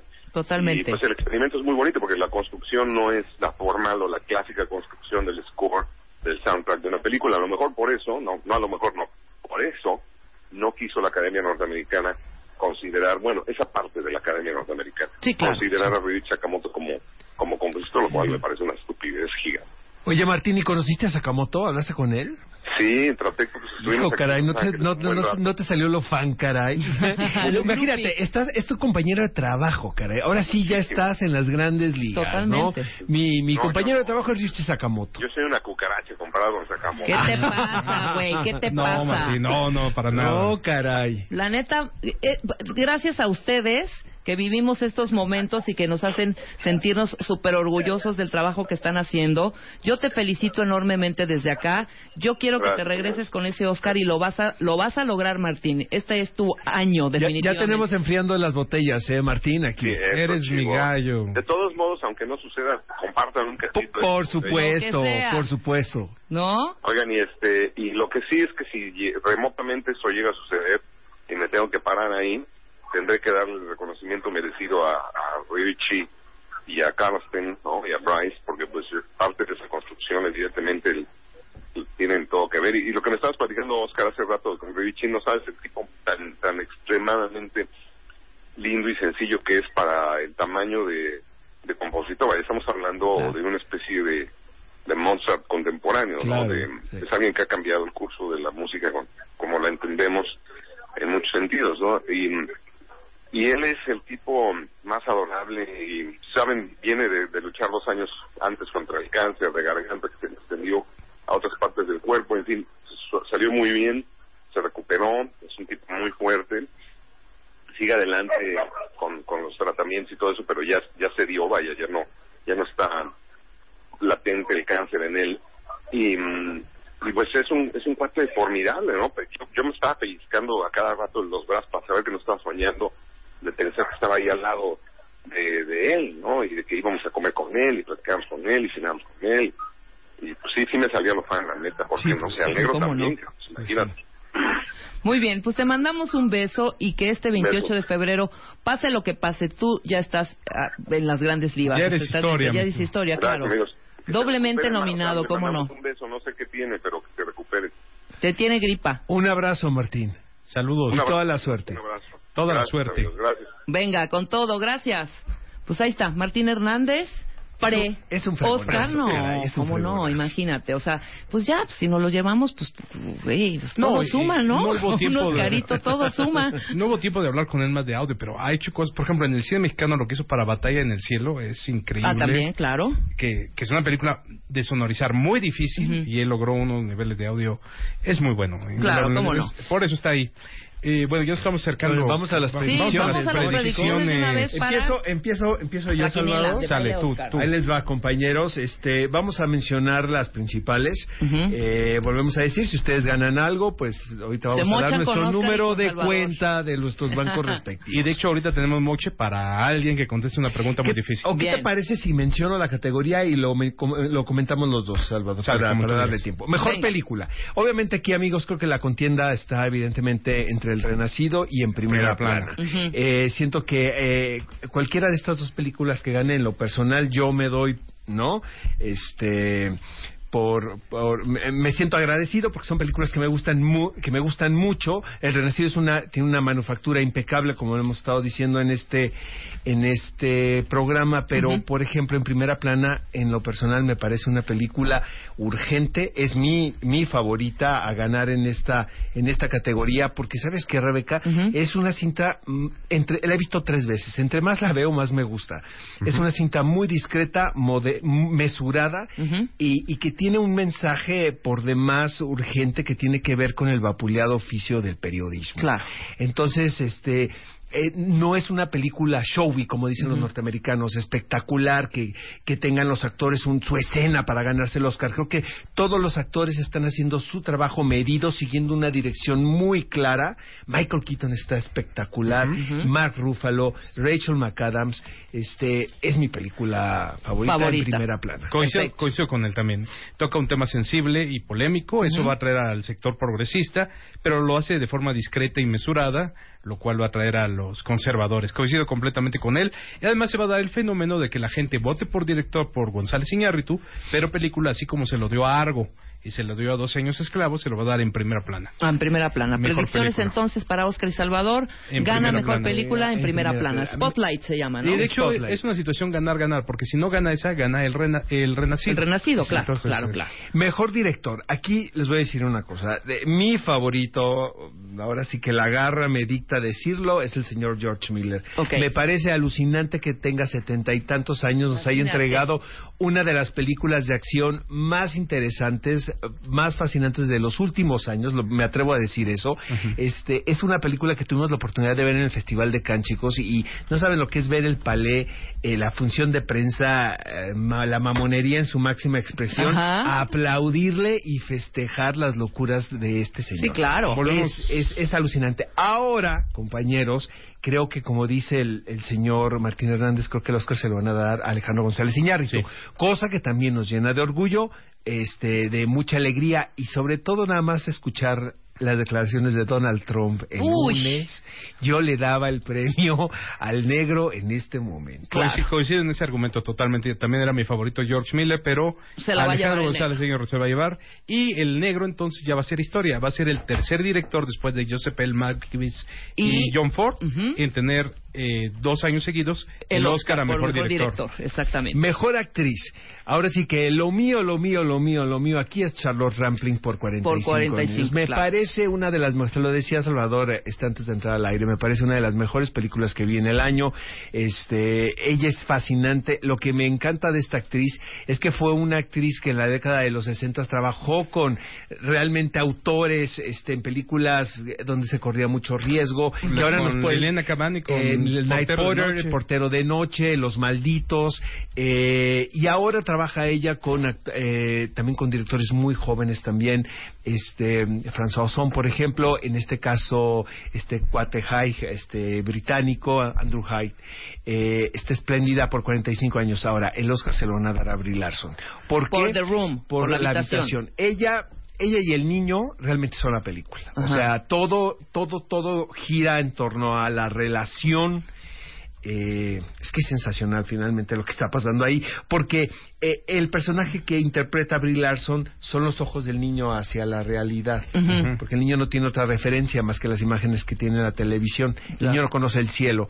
Entonces, la actuación de Brie Larson realmente es de una precisión quirúrgica, me parece una chica para ser tan joven con una intuición este prodigiosa. ¿eh? Maravilloso. Eh. Salvador, Sí, Brie igual. Larson, Brie Larson. Brie Larson, entonces, para mejor actriz. El- Actor que dijimos Leonardo DiCaprio. Leonardo DiCaprio ya dijimos que... Ahí sí no, él va a ser la noche de Leonardo DiCaprio y como dicen ustedes va a haber aplauso de pie. Mejor actriz secundaria, este, lo mío, lo mío es Ronnie Mara por Carol. Me Por parece, Carol. me parece que Carol es una película que no se le hizo la justicia que se le debió haber hecho. Eh, siento que debió haber estado nominada. No entiendo por qué no está. Este, eh, eh, imagínense ensombrecer, si lo podemos decir de esa manera, no me parece tan justo. El trabajo de Kate Blanchett está cañón. O sea, sí necesita ser muy talentoso para es un partido de tenis la verdad. Es una historia de amor entre chicas como ustedes lo saben este donde los diálogos incluso son escasos con, al, al, al describir su relación. Son más las miradas y son más las actitudes. Y este y está al nivel de la señora Kate Blanchett ¿eh? Venga, muy bien. Eh, Entonces, se lo van a dar- Brie- eh, perdón, Ah, se lo van a Larson. dar a Alicia Vikander. se lo- yo creo que se lo van a dar a Kate Winslet. Mi favorita es creo que es a Kate, Rooney ¿eh? Mara, pero se lo van a dar a Kate Winslet, que me parece sensacional también. Yo ahí difiero, yo creo que es Alicia Vikander, te voy a decir por qué. Porque tiene lo que le gusta mucho a la academia. Novedad, chica ingenua, chica discreta, salió de no sabe cuándo. Está chula. Está chula, es luchona, salió en el agente de Cipoll, que también se los vamos a regalar ahorita. Dame- dáselo, o sea, es un premio como a su año. Exacto, como la, la debutante del Como año. la podríamos debutante del año. ser. Siento Sí. que, que Kate Winslet está excelente. Se le sale la peluca cachirulo, ¿eh? A mi Sí. gusto. Hay una salió- tacha ahí a la de- al... Y también al- salió en Ex Máquina, acuérdate. es maché, me encanta esa película, ¿eh? Alex el guion de Alex. Ajá. Este mejor actor secundario va a ser el señor Sylvester Stallone por muchas razones. Sí, wow. Eh, les encantan las historias de regreso con gloria en Hollywood a los añejos miembros de la academia. El decir, caray, este ha sido un sobreviviente, eh, ha trabajado durante muchas décadas, con- nos ha dejado mucho dinero. Más de cuatro mil millones de dólares. mucho dinero, Mucho dinero. mucho dinero. Es hora de darle Ya el se merece premio. la Es, estatuilla. es, es como el de Leonardo DiCaprio. Además, no hubieras tenido nunca la oportunidad de darle un Oscar honorario, porque su carrera tiene unos altibajos espantosos. Sí, los, también. los eh, Rambo y eh, sus otras películas, el y donde está Demoledor y parodia con los demás, ¿no? Eh, Exacto. los, expend- los Expendables, Expendables. exacto. Pero entonces hace esta y es su oportunidad de darle el Oscar. Ahí va tu Oscar. Ahora, si somos justos, compañero, el Oscar debió haber- debe ser para Mark Rylance por Puente de Espías. Eh, no es una película, No es una película que me guste. Yo sé que tiene muchos fans y seguidores y todo, este, pero él está espléndido. Siento que es uno de los mejores actores que hay en este momento. Yo he tenido la oportunidad de verlo en teatro. Ajá. eh, hacer una noche de epifanía, un 12 night. Él hace el personaje de, de Olivia y este es un gran, gran, gran actor el señor Mark Rylance, pero el Oscar, compañeros, va a ser para Sylvester. Vamos a hacer Te- una Te pausa doy el rápido. DVD de una vez de Puente Espías para que veas la actuación de Mark Ah, Rylance. lo voy a ver. Muchas gracias por Antes este de la noche del Salvador. Oscar. Lo voy a ver, claro que sí. Vamos a hacer una pausa rápido. Al regresar las predicciones del Oscar, mejor película, mejor producto, ¿qué nos faltan? Sí, mejor película no. y mejor director, Exacto. Y, no, Y ya mejor dijimos- fotografía. Mejor fotografía. ¿no? Sí, ya dijimos mejor director. Falta mejor película y mejor fotorri- fotografía y ya. Después del corte, no se vaya. We'll be experiencing some turbulence. Marta de baile, transmitiendo en vivo. Last more than 10, 15 minutes. Temporada 11.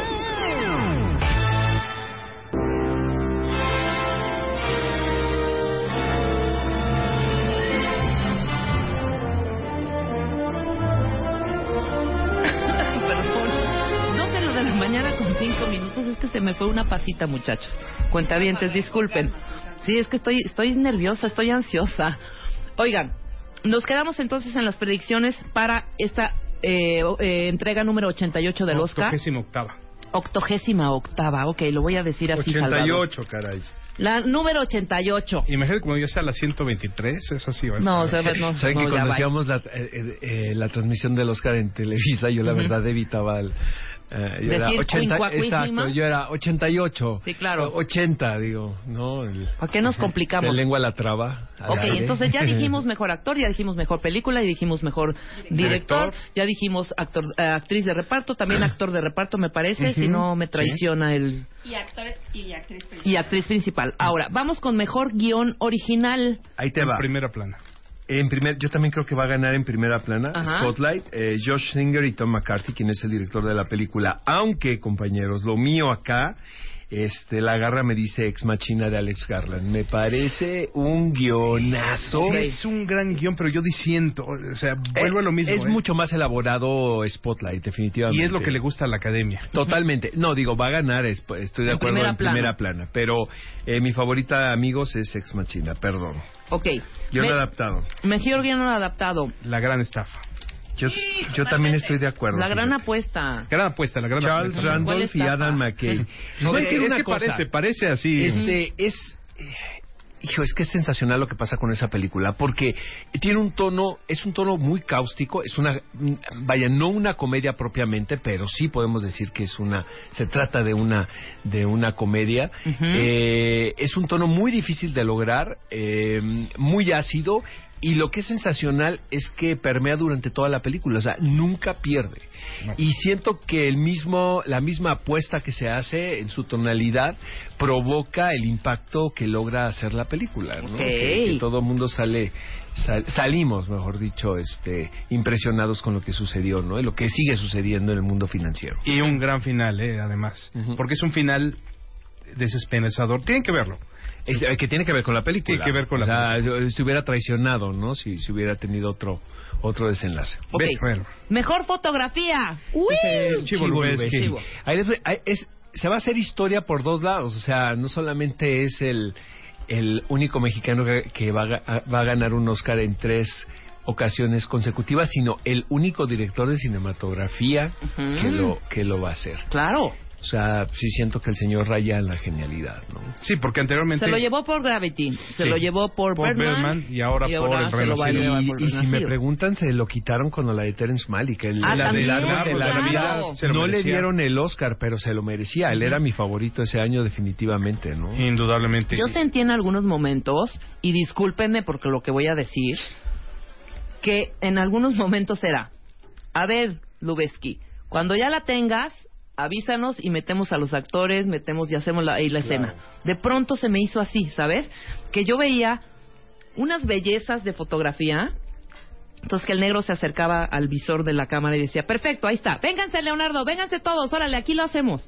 O sea, de pronto me dio ese feeling. Ajá. Pero es lo mismo que está diciendo Martín con respecto a la música de Sakamoto. O sea, Sakamoto no compuso contra imagen, sino él mandaba los sonidos y se ajustaban a lo que decía el señor. Creo que lo mismo sucedía con, con el chivo, ¿no? Y de hecho, yo creo que el chivo aquí tuvo mucho papel porque él le debió haber dicho al negro, oye, este es el momento ideal para que hagamos tal segmento. Seguramente. Y entonces todo el equipo tenía que modificarse para hacer tal segmento. Sí, No, aparte es por las condiciones, ¿no? Hizo todo con luz natural. La- el clima creo que era desastroso. Tuvimos una entrevista, creo que cuando tomaron la foto para Moa del Negro, que fue la portada, De Moa Noviembre. ajá, estaban filmando precisamente The Revenant y estaban en Canadá. Y era, o sea, el clima era espantoso. Tuvieron muchísimas broncas, porque aparte era despierta a Leonardo DiCaprio a las 4 de la mañana para empezarlo A maquillar. a maquillar y a caracterizar y todo este rollo. Y vete a las 6 de la mañana, cinco y media, con ese frío horrendo, a filmar, ¿no? Y, y agarró estas Magic Hours, que Sí, se claro. dice, ¿no? Que son, hijo, Es especialísimas. muy preciso, Muy preciso y, y, tiene es que casi ser matemático. Que exacto. casi matemático. Que en ese sentido también la fotografía de John Seal por Mad Max eh, también tuvo esas dificultades, ¿no? Cuando estaban filmando en Mad Max Namibia. fue un, o sea, todo el mundo se publicitó de Revenant, pero Mad Max fue También un infierno. fue un infierno, También, ¿eh? cambiaron, de país, estaban en, En Australia. eh, esa- se- está- eh, originalmente la, la locación era africana y lo, no, era, Era australiana, australiana. y la volvieron a Namibia. Namibia. Exactamente. y tener y además lo que hace John Seal, por ejemplo, la toma en que vienen todos persiguiendo a Mad Max. La cámara sale desde atrás, entra, cruza los No, coches. esa la- puta. es Esta escena es bruta. Y la- esa cámara y esa fotografía es brutal también. el, el único que le podría ganar es John John Seal a, a Emanuel al- Lubezki. Pero no creo que vaya a Pero no es en suceder. todos los No, no va a momentos, suceder, ni yo exacto. creo, ¿eh? No. Oigan, compañeros, antes de terminar, yo sí quiera hacer, quisiera hacer algunas anotaciones. Por ejemplo, la mejor película extranjera, Ajá. sin duda alguna, en breve va a ser El hijo de Saúl. El hijo de Saúl. Eh, húngara, la película. Hungría, ajá. Siento que es una, te lo estaba diciendo a ti, Salvador, siento que es la mejor película que vi el año pasado. Indudablemente. Es espectacular. La mejor película en lengua extranjera Yo nada más fuera para del inglés. fregar a, a Trump, yo se la daría a El brazo de la serpiente. El abrazo de la serpiente, la Colombia es es, muy buenísima. interesante, sí. Es muy buena esa Pero, película. pero vaya, el hijo de Saúl, eh, ¿sabes qué me impresiona? Que hemos visto tantas películas sobre el holocausto y cuando estás viendo el hijo de Saúl, Ajá. tienes la sensación de que lo estás viendo por primera vez. Además es una película que se atreve a lo que no habías visto en una película el holocausto, porque efectivamente Spielberg en la, en la lista de Schindler y demás tiene sus escenas fuertes, igual La vida es bella, que no me gustó para nada esa Es, que película. es muy fácil caer en el melodrama, este, con este asunto. Claro, pero aquí totalmente. evitar la imagen, pero al mismo tiempo transmitirte el horror, es algo muy complicado y eso es lo que le da su gran es mérito. una gran película. la Tienes Habrá que que verla. la voy a ver. Estrena hoy, compañeros. El hijo de Saúl Llega es cines. húngara. Vayan a verla, por cierto. No, claro, sí, sí la vamos a ver. Y la habitación que me muero de ganas no la he visto, que también la quiero ver. Y por supuesto hay otras obvias, mejor música para los ocho más odiados, eh, que es Ennio Morricone el que va a ganar. ¿Tú crees? Sí, indudablemente. Mejor inte- intensamente mejor película animada. Seguro intensamente. Mejor ¿eh? vestuario, La chica danesa. Ajá. Mejores efectos visuales, bueno, ahí sí va a haber discusión. Yo, eh, mejor maquillaje no hay discusión, va a ser Mad Max. Pero efectos visuales yo creo que va a ganar Misión Rescate, porque en, en dos años seguidos han ganado películas que tienen que ver con ciencia real, es decir, Interestelar y Gravedad. Ok. Entonces, eh, no creo que se lo den a Star Wars por repetir lo que vimos hace 40 años mejor. No creo. El diseño de vestuario eh, podría, pare- podría parecer que es para la chica danesa, Sí. pero compañeros, el BAFTA fue para Mad Max Fury Road, ¿eh? En este, en este. Pero en el Oscar, este eh, ahí sí diciendo contigo, en el Oscar nunca ganó una película futurista. Ok. No ganó Tron, no ganó documental, ella. eh, he Documental. visto, eh, de documental de los cinco he visto cuatro, que es Amy, eh, la- digo, con La la, mayoría nosotros la hemos visto, que es una, una gran película, la Ajá. verdad. Carterland, que también la hemos visto, el eh, The Look of Silence, que es sensacional, y yo creo que aquí está el Oscar, y la de Nina Simón, que también es una La de gran Nina película. Simón no tiene Es un abuela peliculón. cuentavientes. Ese documental de Nina Simone, tremendo, hijo, ¿verdad? man, no sabes, más que el de Amy me cho- choqueó cañón el de... Eh, son el de- muy parecidos. Son la muy verdad, parecidos, pero, es muy fuerte el de, el de porque Nina. es más longevo a la Claro, historia de claro. Nina Simón y eh, su, su autodestrucción fue incluso mucho más mucho larga. más larga, Ajá. claro. Pero es, no se la pierdan. Está en contigo. Apple TV, está en Netflix, creo que. Ah, no, la de Nina Simón está en Netflix. Y, Y, la, de Amy está también. en. ¿También está en Ujú, Netflix ya también? está. La Bueno, vi en. Apple TV. Ajá. Yo ahí diciendo, me atrevería a descartar las dos y me voy a ir con tierra de carteles. Te voy a decir por qué. Porque a la gente de la academia no le gustan mucho las historias de chicas autodestructivas. Ajá. Entonces descartamos a Emily Nina Simón.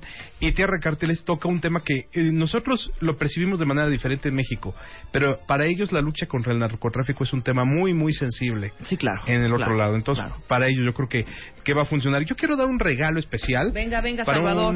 Hay mezcla de sonido que ya dijimos que es Martín, ¿no? Martín, se lo lleva, alguna. Martín. Venga. Muy Eh, bueno, él es edición de sonido. Edición, perdónenme, perdónenme. Me- mezcla de sonido yo creo que va a ganar Mad Max. Bueno, les vamos a dar la serie original de HBO, True Detective. Les vamos a dar la ganadora en Sundance, Joel y Raquel. Venga. Y les vamos a dar algunas películas que mencionamos. El agente de Cipoll, Ujú. con Alicia Vikander. Les vamos a dar la última de Shyamalan, Los Huéspedes, que a mí Yo me, quiero, ver- yo me quiero quedar con ese regalo, eh, la verdad, eh. Está La de bastante... A ver, esta de los huéspedes, esta creo que Ahorita sí la vi. vamos a hacer espérame. trampa aquí. Ah, es la última de... Sí, sí, la de los abuelitos. De los Eh, abuelitos. ajá. Es su, su gran regreso. Ajá. ¿Ya la viste? Ya la vi. No te voy... ¿Y? Te voy a decir una cosa. O sea, es que después de que hizo... Es que no I es de mis favoritas, pero Ya no este, hizo más entiendo nada. por qué lo dice Salvador. Ajá. Ok. Les vamos a dar Esta chica es un desastre y dos películas nominadas al Oscar. Spectre, 007 Spectre. Ah, bien. Qué horrible canción. No va a ganar. hagas que te encanta No va a la ganar, canción de dice. No, no, para mí Igual va a ganar entonces. La ¿eh? des- desafortunadamente La de- las 50 sombras de Grey, de Grey. De Grey. Y la que debería ganar, eso va a ser sonar a herejía, la de Lady Gaga. Esa mi modo de Ah, claro, la Es- de Lady Gaga. Es la mejor canción. O sea, por letra, por todo. Sí, yo le voy a Lady Gaga, punto y se acabó. Y vamos a dar otra nominada al Oscar, letras explícitas. Muy feo su homenaje a David Bowie, por cierto, ¿eh? en los. Sí, feón, feón son, O sea- pero se le perdona todo a Lady, Lady, mi Lady Gaga. Todos estos premios van a ser por Twitter, eh, a la primera persona que nos escriba y nos conteste la siguiente pregunta que es difícil. Venga, pregunta. ¿Cómo se llama el primer mexicano que ganó un Oscar y por qué película? Uy, yo sí sé. No, no diga.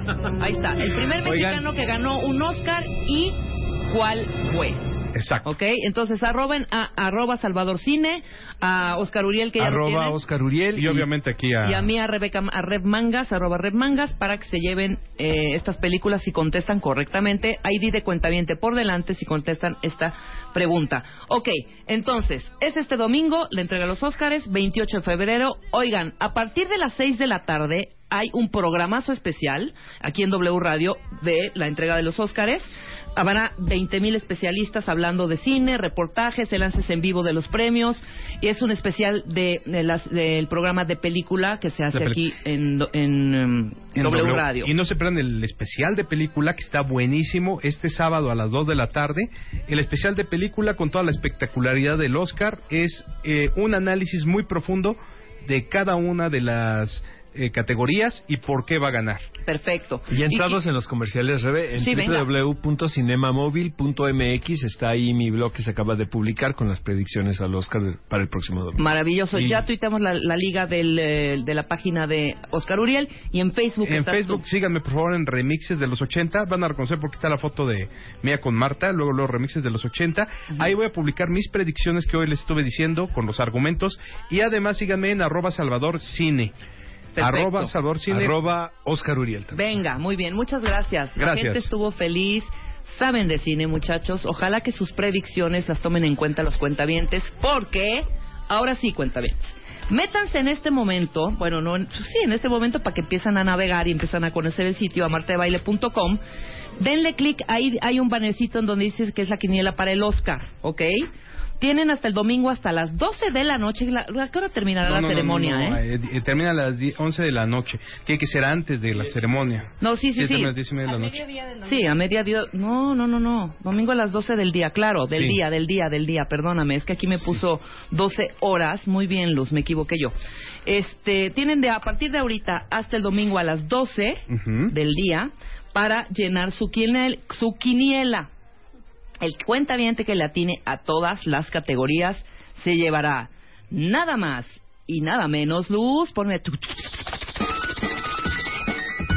un Jumping Night Drone. Un dron para que el, al, al que le atine a todas las eh, eh, a todas las categorías se va a llevar este mini dron ultra estable y fácil de pilotear. Es todoterreno, entra en cualquier lugar, cuenta con dos LEDs de gran alcance, por lo que puede ser utilizado en la oscuridad. Puede ser de día o de noche, arroja luz en su camino, realiza tomas en, en alta calidad, o sea, es HD, High Definition. Sus llantas son capaces de recorrer hasta 7 kilómetros por hora. Lo puedes pilotear desde tu celular. Realiza tomas y cuenta con visión 360 grados. Oye, esto es un regalazo. Yo no lo voy a regalar, me lo voy a quedar. 360 grados.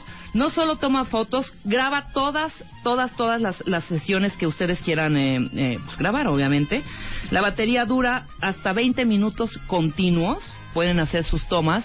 20 minutitos, increíble. Cargan otra vez la pila que se carga rapidísimo también y vuelven a colocarla, eh, vuelven a, a volar o a, a manejar su dron, vuela y corre por el piso.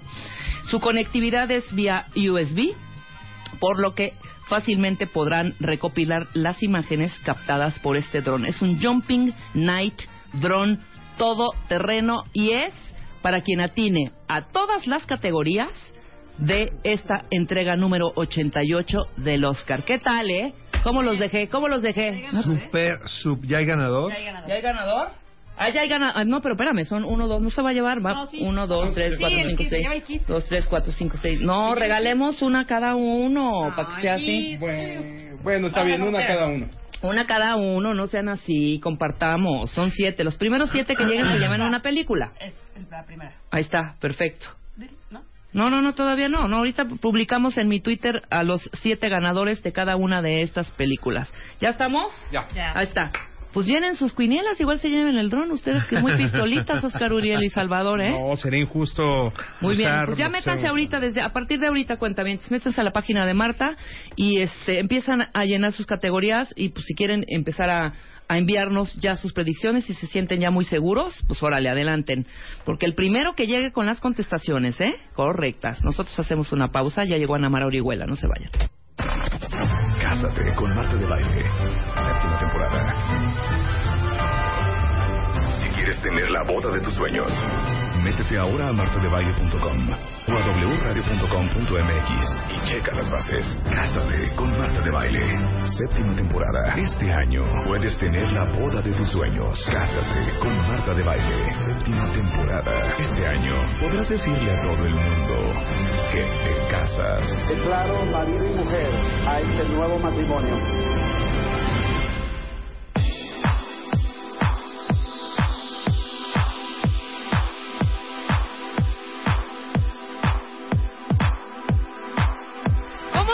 Querida Ana Mara Orihuela?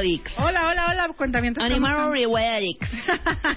Bien, feliz viernes. Hoy Qué vamos a rico. hablar de los tres niveles del amor. Ay, es un tema padrísimo. Ay, a ver, ¿en cuál están ustedes? ¿Cuál Oye, es el primero? ¿Cuál es el segundo? ¿Cuál es el amor, tercero? ¿no? ¿Qué te parece? Ándale, cerrando el en mes un del cierre amor. del mes del amor, hablar Muy de cómo bien. podemos hacer para que nos Ay, alcance mira, tu más. pelito, qué guapa te ves. Te está sentando el embarazo muy cañón. ¿Eh? Sí. Gracias. Muy bien, bebé. ¿cuándo nace el crío? La Ya, cría. Dos, dos semanas o tres. No, ya, hija. ¿Qué estás haciendo acá danzoneando por toda la ciudad, hombre? Muy bien. Muy bien, cuentavientes. Los Estoy tres niveles contenta. del amor. Vamos a hablar de eso, de los tres niveles. Oiga, yo creo que a todos los cuentavientes, o a ti y a mí, Rebeca, y a todos, nos gustaría que nos alcanzara más para el amor, ¿no? O sea, ¿qué quiere decir? Que tuviéramos relaciones más adultas, Más más, duraderas. más duraderas, más, Más comprometidas, largas, más hasta que la vida nos menos separe. intensas, sí, menos intensas. menos, menos complicadas. O sea, creo que a todos nos gustaría. Mira, fíjate que ayer, precisamente hablando de esto, que dices menos intensas, menos complicadas, estoy eh, pues, viendo algunos capitulillos de una serie que me trae loca ahorita, que no la vi nunca y la estoy viendo apenas, que se llama Dexter. Y de pronto veo, tengo un chat con un grupito, un chat con un grupito de amigas.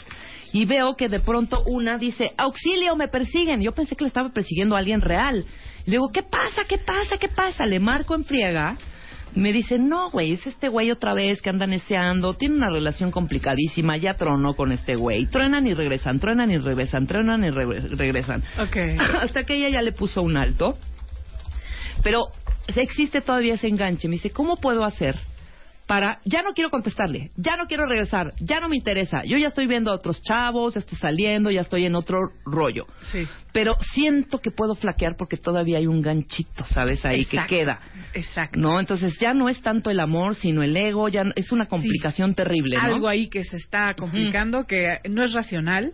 Y es que justamente de eso vamos a hablar hoy. Pues esto es para Gabriela, escucha este programa, Gabriela, pues para pasar de nivel. Exacto. ¿Qué te pasa? Que hay relaciones con las que te enganchas más, relaciones con las por la- con las que no te alcanza para tener actitudes adultas, eh, conscientes, eh, relajadas, sino intenseas durísimo, eh, que te apegas más, que te generan más compulsiones como querer ser perfecta o querer ser suficiente, o sea, que generan en ti una, una especie como de compulsión por dónde está, me está mintiendo. Yo creo que todos hemos experimentado que hay personas con las que nos alcanza para más, o sea, Claro. podemos ser, tener mejores relaciones y relaciones más en paz, y otras con las que nos enganchamos y que sabemos, como tu amiga, que mejor ni lo veo. Sí, Porque si lo veo, puede ser que se me olvide todas las convicciones y las claridades, y entonces termino acostada con el cuate, ¿no? Como recuerdo una paciente hace mucho tiempo que me decía, no, no, no, ya nada más voy a ir a, a ver a mi ex, con el que he estado trabajando medio año en terapia para dejar, para cerrar el ciclo, ¿no? Claro, terminó en una noche de pasión, ¿no? O sea, e- efectivamente es eso. Y hay tres niveles del amor con, el que, con, con lo que nos conectamos, así que, pues si les parece bien, regresando del corte. Órale, regresando del corte, no se vayan con Ana Mar Orihuela. Ya volvemos. Marta de Baile, temporada 11. 11. 11. W Radio. 7, 6, 5, 4, 3, 2, 1, 0.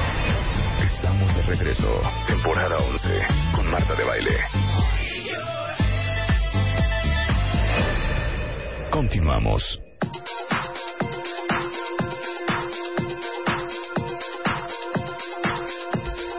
12.33 de la mañana, de la tarde, de la noche, whatever, no importa. Ana Mar Orihuela está aquí y nos está hablando de los tres niveles del amor y está explicando cada uno. Cómo trascender al amor también, ¿no? Exacto. ¿Cómo dejar que, que nos alcance para un poquito más? Y vamos a explicar el primer nivel, ¿te parece, Rebe?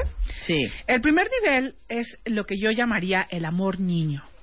En el amor niño hay ciertas características. Eh, hay características positivas en este nivel y hay características negativas, o sea, mm, conflictivas, enganchadas, apegadas. Primer, el primer nivel, como decía, estos niveles son niveles de conquista, trabajo personal. Cuando tú has aprendido, llegas, llegas a dominar y a, y a- y a- pues así a dominar y a ser muy bueno en este nivel. Vamos a imaginar que es como si fuera un juego de electrónico.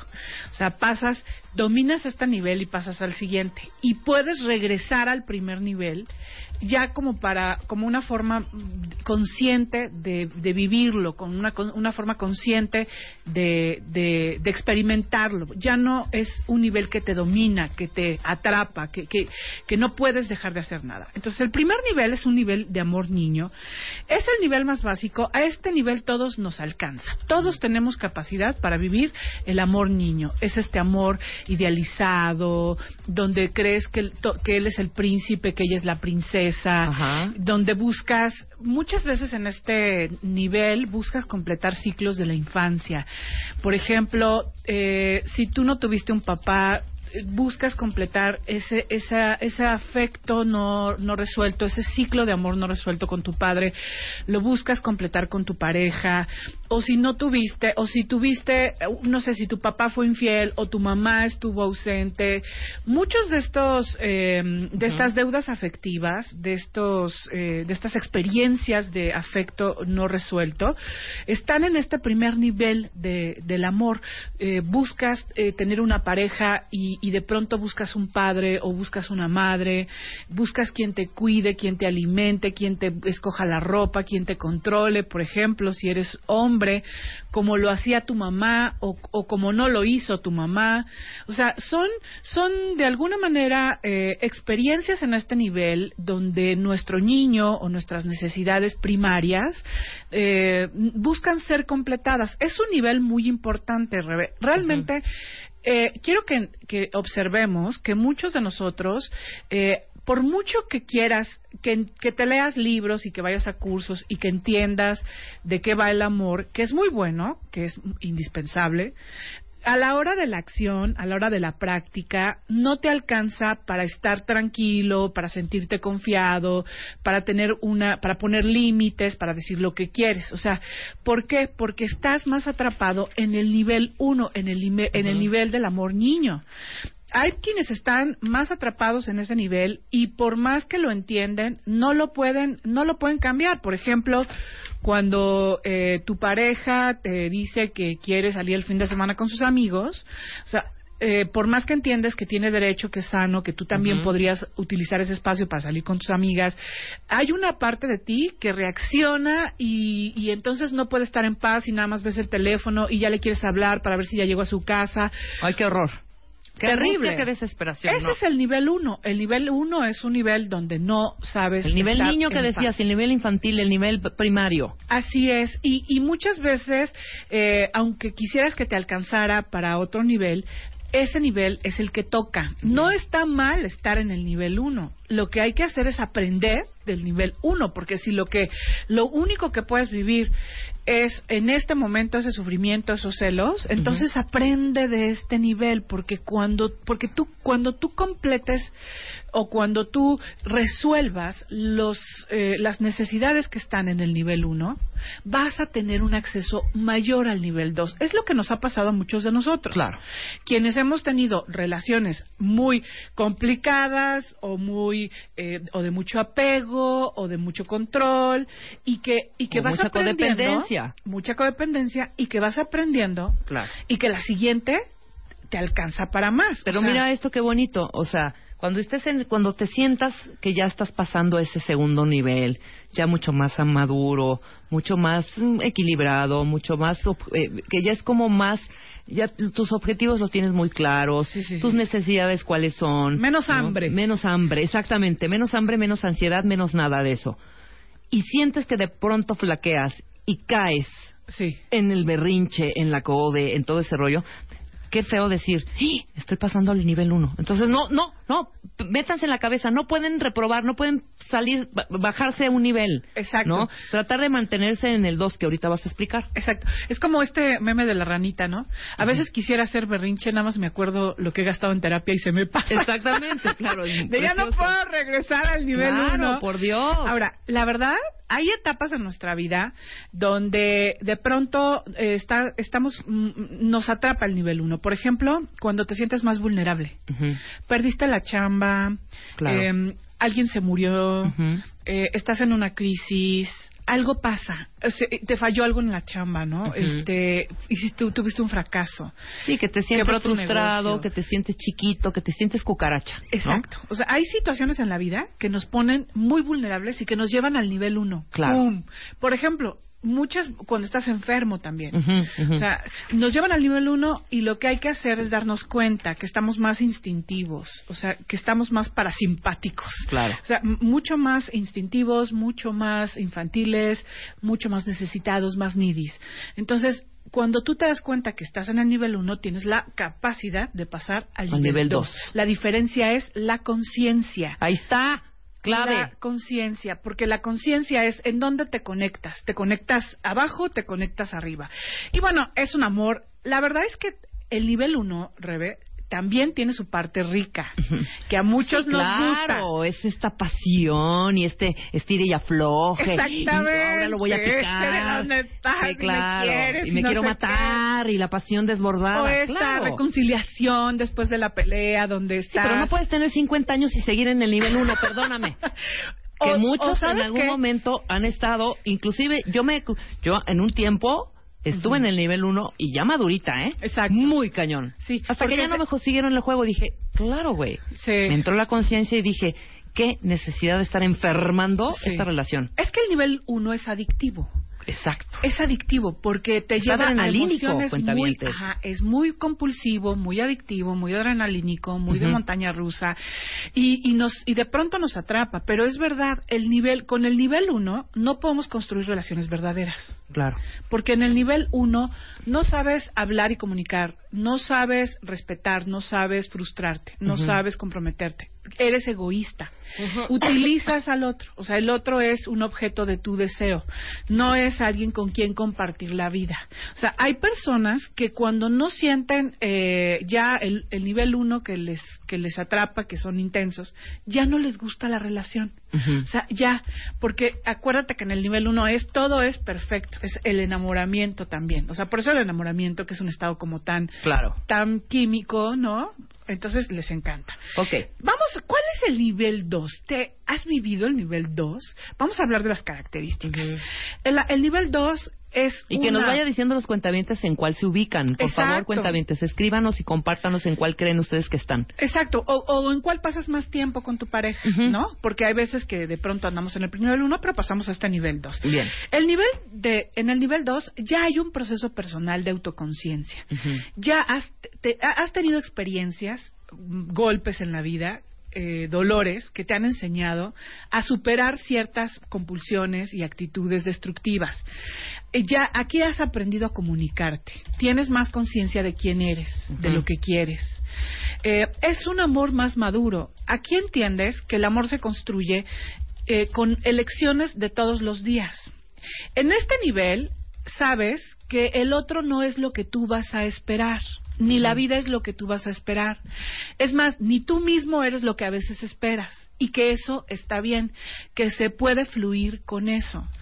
En este nivel es buscas tener ser compañero y buscas eh, un compañero con quien compartir una vida, no con quien fugarte de la vida o con quien justificar una vida aburrida y llena de dolor. No, En este nivel, tú quieres compartir lo que te encanta de la vida, porque aquí ya descubriste lo que te gusta de la vida, que te encanta el cine, que te gusta un buen vino, que te gusta viajar, que te gusta hacer el amor, que te gusta disfrutar la vida. O sea, este amor adulto es una delicia, Rebeca. Cuando nosotros podemos llegar, cuando, cuando el, el trabajo personal, cuando eh, los dolores de nuestra infancia sanados nos dan acceso a este nivel de manera más permanente y en una relación de pareja, es bien rico, porque es una forma de compartir la vida muy plena, muy en control, o sea, muy, muy, eres muy adulto, te puedes comunicar, eh, sabes, sabes quién eres, o sea, el, el nivel, el segundo nivel es un nivel donde sabes, tienes una identidad personal,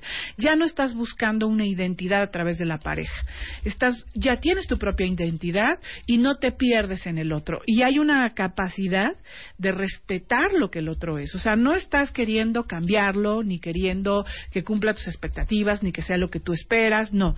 Estás queriendo compartir. Y eso es algo muy bonito del segundo nivel. Eh, ¿qué, cu- ¿Qué tanto vives en este segundo nivel? ¿Hay parejas con las que te ha alcanzado eh, para este segundo nivel? ¿Qué pasa cuando construyes una relación así? Algo muy importante es que eh, este segundo nivel es un nivel para crecer, es un nivel para expandirse, no es un nivel para destruirnos, para eh, dañar nuestra autoestima, ¿no? Es un, un, un- un nivel que nos permite construir una relación eh, divertida, una relación eh, independiente, donde la libertad y el respeto se viva. Yo creo que todos aspiramos al nivel 2, amigos. O sea, yo creo que todos de alguna manera, eh, pues queremos esa, es, eh, aspiramos a una relación así, donde, donde no nos quieran cambiar, donde respeten nuestra individualidad, donde podamos eh, experimentar y compartir la vida. Eh, sin embargo, no nos alcanza todo el tiempo para eso. Y de pronto hay aspectos que no resueltos en nuestro mundo emocional, en nuestro mundo, en el mundo de, de nuestro niño, que, que vamos y, y- y- y subimos y bajamos, subimos y bajamos. Ajá. A lo mejor no sé, si tú ya tienes una pareja estable, a lo mejor dices, bueno, yo el 40% de mi tiempo eh, o el, el 40% de nuestra relación lo llevamos en el nivel adulto, en el nivel 2. Sí, claro, pero a veces te puedes pasar al, al niño totalmente. Exactamente. Y hay partes donde nos vamos al, al nivel niño y que es muy doloroso. Es muy importante que, que te des cuenta que en las relaciones subimos y bajamos. Esto es como en el elevador. Pero ahorita voy a explicar esto y quiero pasar al tercer nivel porque Venga. hay un tercer piso que es precioso y, y que todos hemos experimentado y que no debemos dejar de contemplar, porque existe un nivel 3 que es el nivel del amor espiritual. El amor espiritual es este amor eh, em, desapegado, es un amor perfecto, es una unión perfecta. Por ejemplo, cuando nosotros tenemos una experiencia estética a través del arte, a través de la naturaleza, cuando vemos por primera vez a nuestro hijo, ¿no? Eh, por ejemplo, yo eh, recuerdo perfectamente la primera vez que vi a mi primer hijo y a Bruno, y es un amor expansivo y profundo que jamás se olvida también lo puedes vivir con las personas, con los amigos, con tus familiares, con tus padres, e incluso en la pareja. ¿Cuántos de ustedes, amigos, al estar haciendo el amor con su pareja, al verlo a los ojos, experimentaron una unidad, una explosión que hasta los hace llorar? ¿Cuántos de ustedes no han tenido la oportunidad de vivir esos chispazos de amor espiritual que no son tan comunes, que no son tan fáciles de vivir, pero que, que transforman, que nunca se olvidan? Eh, por ejemplo, si yo les hiciera ahorita un ejercicio y, a lo mejor quienes, hay quienes pueden hacerlo, que cierren sus ojos y que recuerden el momento de mayor amor que han vivido o que su memoria traiga en este momento. Es un momento de amor, de unidad, de alegría, de felicidad, eh, donde sintieron la experiencia del amor en el cuerpo, en la sangre. ¿Qué recuerdo trae tu memoria? ¿Qué momento de tu vida trae eh, tu, tu archivo personal? Y, y dime si no quizá este esta experiencia es un amor muy divino, es un amor muy espiritual. Claro. Es, eh, es un amor que cura, es un amor compasivo, ¿no? Ah, también puede ser un amor altruista, por ejemplo, lo que puede sentir una Madre Teresa, un Gandhi, no sé, pienso, ¿no? Quiero pensar que, que seguramente eso los movía, como un amor por la, por el bien, por, por la humanidad, ¿no? No, hija, ya escuchando esto estamos en pañales, hija. Pero bueno, eh, quiera- yo sí quisiera que, que, que Tratar pensar- de intentar. Exactamente, tercer nivel, porque, oye. porque además te digo una cosa, no podemos pasar del animal o del yo sí, claro, niño al zen, hija, al en- zen. sí, a Gandhi en dos patadas. No, hay que, hay que, hay que educarse, hay que prepararse, hay que estar eh, constantemente eh, preparándose, pues, para Sí. llegar a este nivel. O Sí. sea, es, un, es una producción constante el amor este, ¿eh? El, el amor, y es que además el amor es el sinónimo, el sinónimo es el trabajo y el disfrute. Sí. O sea, requiere un trabajo de conciencia y, y, y yo creo que todo, bueno, el, nos falta, como dices, un camino. Eh, seguramente si tú estás en el nivel del amor niño, entiendes que, que si tú logras estar consciente y aprender del nivel niño, pronto te va a alcanzar al nivel adulto. Sí. Y ese nivel adulto, que es ese amor mucho más elegido y constructivo, te va a llevar en, en momentos a un nivel de amor espiritual, de amor por, el, por, por lo humano, por la belleza, por Dios, que es algo en otro nivel Sí, y que, sí, sí, y que sí. de alguna manera todos hemos sentido. ¿eh? Porque No, que lo tenemos, claro. que claro, lo tenemos claro. Pero de pronto está- nos vamos otra vez por jalados por el ego, por muchas cositas que no tienen esta, este, este sostén. Exacto. Y te vas, obviamente, cuando no has eh, tenido un aproximamiento con alguien que te ayude a sanar tus heridas, a abrirte esa parte donde están los nudos tremendamente así apretadísimos o focos rojos, si no te Sí. atiendes, y lo hemos dicho muchas veces en este programa, el que no repara, repite. Exactamente. Entonces vamos a estar en el uno, en el uno, en el uno, en el uno. Y no si no puedes de contigo mismo, busca ayuda. Sí, y saben que también que es lo más triste, cuenta bien, es que de pronto pensemos que solamente se puede vivir, vivir en el nivel uno del amor. Claro, exacto. Que nada más es Que la única opción. eso. Que la única no, opción es que si yo no siento, ¿cuántas personas no han escuchado cuentavientes? Yo muchas veces de, no, es que si yo no siento que me jala realmente, Sí. y me apasiona, y si Sí, no me sí. baja las mariposas en el estómago, no es amor. No, se confundan. Eso no es amor. Exacto, eso puede ser muy cachondo, muy rico, muy, Claro. muy y explosivo, es muy efímero, adictivo. y es efímero además. Pero es efímero y, y al final de cuentas sí tenemos un ciclo evolutivo como seres humanos. O sea, sí tenemos, eh, ojalá que podamos llegar a nuestro, al final de nuestros días completando esta tercer, este tercer nivel del amor. Y, y bueno, yo creo que lo más importante para poder vivirlo es sanar las heridas con el pasado. O Sí. sea, si tú no sanas tus heridas con el pasado, no hay manera de que el primer piso te deje de estar atrapando. Si tú tienes un dolor y un afecto no resuelto ahí, siempre vas a estar atrapado por esa parte. Hay que aprender a conocernos, a conocernos. Nadie, nadie ama lo que no conoce. Y somos bien enganchados con nuestra negatividad, con nuestras carencias, con lo que no somos, y somos bastante ignorantes de lo que sí somos, de lo que sí tenemos. Hay que vencer esa inercia de estar siempre en los mismos patrones, en las mismas carencias, en las mismas creencias. Aprende a cambiar y aprende a confiar en ti, porque algún día vas a estar ahí, amigo. O sea, Claro. algún día, cuentaviente, vas a estar en ese lugar donde ya la experiencia del amor es algo mucho más en paz, mucho más constructivo. Si es algo que quieres y algo muy importante es que logres hacer de esto una prioridad, o sea, que tú puedas tener eh, la paciencia de que cuando estés en tu nivel 1 sepas que hay algo que aprender y la fe de que algún día vas a estar en un nivel 3, en un nivel 2, de manera más permanente para construir una vida de verdad significativa. ¡Eh! Y los Eso- quiero eso nos da- cuentavientes. Nos das esperanza, mi querida. Así Ana es. Hay esper- hay, bueno, además, Claro. yo creo que muchos ya lo han vivido. No, sí, totalmente, totalmente. Ya lo han vivido. ¿eh? Y no- Sí, pero andamos ahí pasoneándonos entre el 1 y el 2, tocamos tantito el 3, ya nos regresamos al 1. Y sabes también que todos conocemos el tipo de pareja que nos compulsiona al nivel 1. Exactamente. No le metas ahí. Sí, no le metas, evítenlas. Exacto, aunque es muy atractiva, aunque te van a dar ganas de entrarle, aunque te va, como dice, como el ejemplo de tu amiga que pusiste de, oye, esta, eh, ya sé, pa- ya no, ¿para qué lo veo? ¿Para qué Claro. salgo con él? O para qué ya, si ya sé que ese tipo de personas, este cuate que es inestable, mujeriego, controlador, eh, carismático, enigmático, o sea, ese ya sé que me va a compulsionar. Exactamente, entonces eviten, hombre. Y si no tienes dominio de a lo tus pásalo hambres, tranquilo. eh, no, y si Sí. no tienes dominio de tus hambres, pues mejor. Mejor, claro. Mejor no le entres. Huyan. Sí, ahora, que se vale de pronto echarte un postrecito cuando ya tienes un dominio de tus hambres, cuando ya has superado tu Cuando ya nivel estás uno, en el nivel 2, claro, ahí sí puedes hacerlo. Eso puedes hacerlo. Claro, que Pero ya si nadie te lastima, nadie te trapea, nadie te, te, te pone como, Exacto, como que- sacudidor. que dices y haces. O sea, Exacto. si dices, ok, va y va y no, y punto, ya se acabó.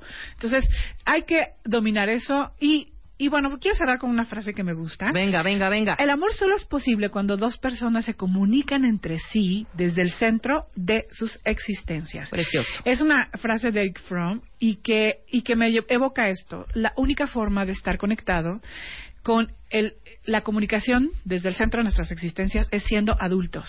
Es la única forma, porque la otra no, no hay manera.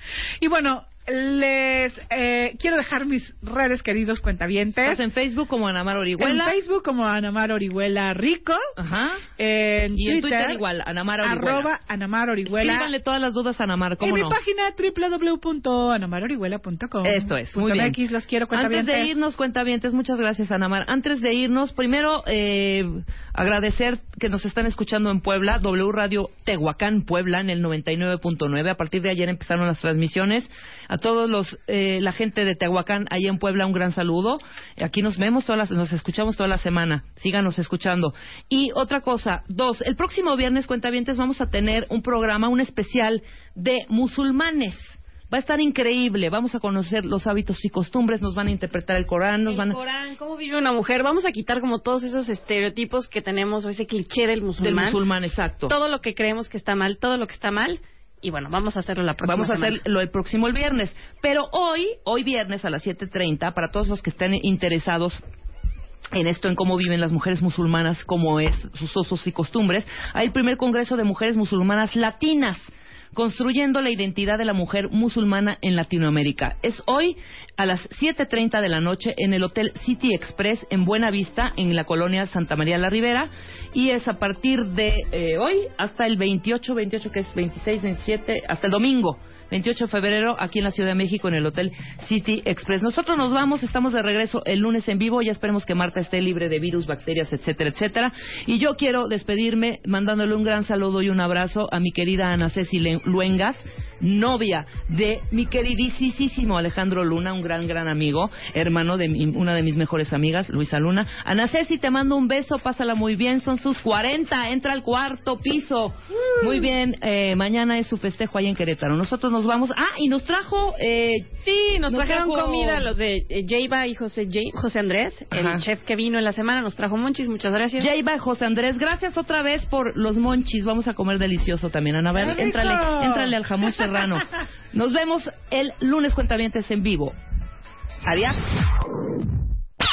Este mes en Revista MOA, ¿tu vida es un desmadre? Dale reset y empieza de cero. En portada, Alejandra Guzmán nos cuenta cómo le hace para, a pesar de todo, siempre caer parada y más fuerte. ¿Eres de los que presumen ser uber perfeccionistas? Nueve mascarillas homemade para tu piel y pelo. Cortesía de The Beauty Effect. MOA Febrero. Más de 120 páginas de reseteo, ideas, fuerza e inspiración. Una revista de Marta de Baile. ¿No se merece tu familia lo mejor? Entonces, ¿por qué no los mejores huevos? Ahora, Egglands Best están disponibles en deliciosas opciones. Huevos clásicos, de gallina libre de jaula y orgánicos de Egglands, que ofrecen un sabor más delicioso y fresco de granja que le encantará a tu familia. En comparación con los huevos ordinarios, Egglands Best contiene la mejor nutrición como 6 veces más vitamina D, 10 veces más vitamina E y el doble de omega 3 y B12. Solo Egglands Best. Mejor sabor, mejor nutrición, mejores huevos. Visita egglandsbest.com para más información.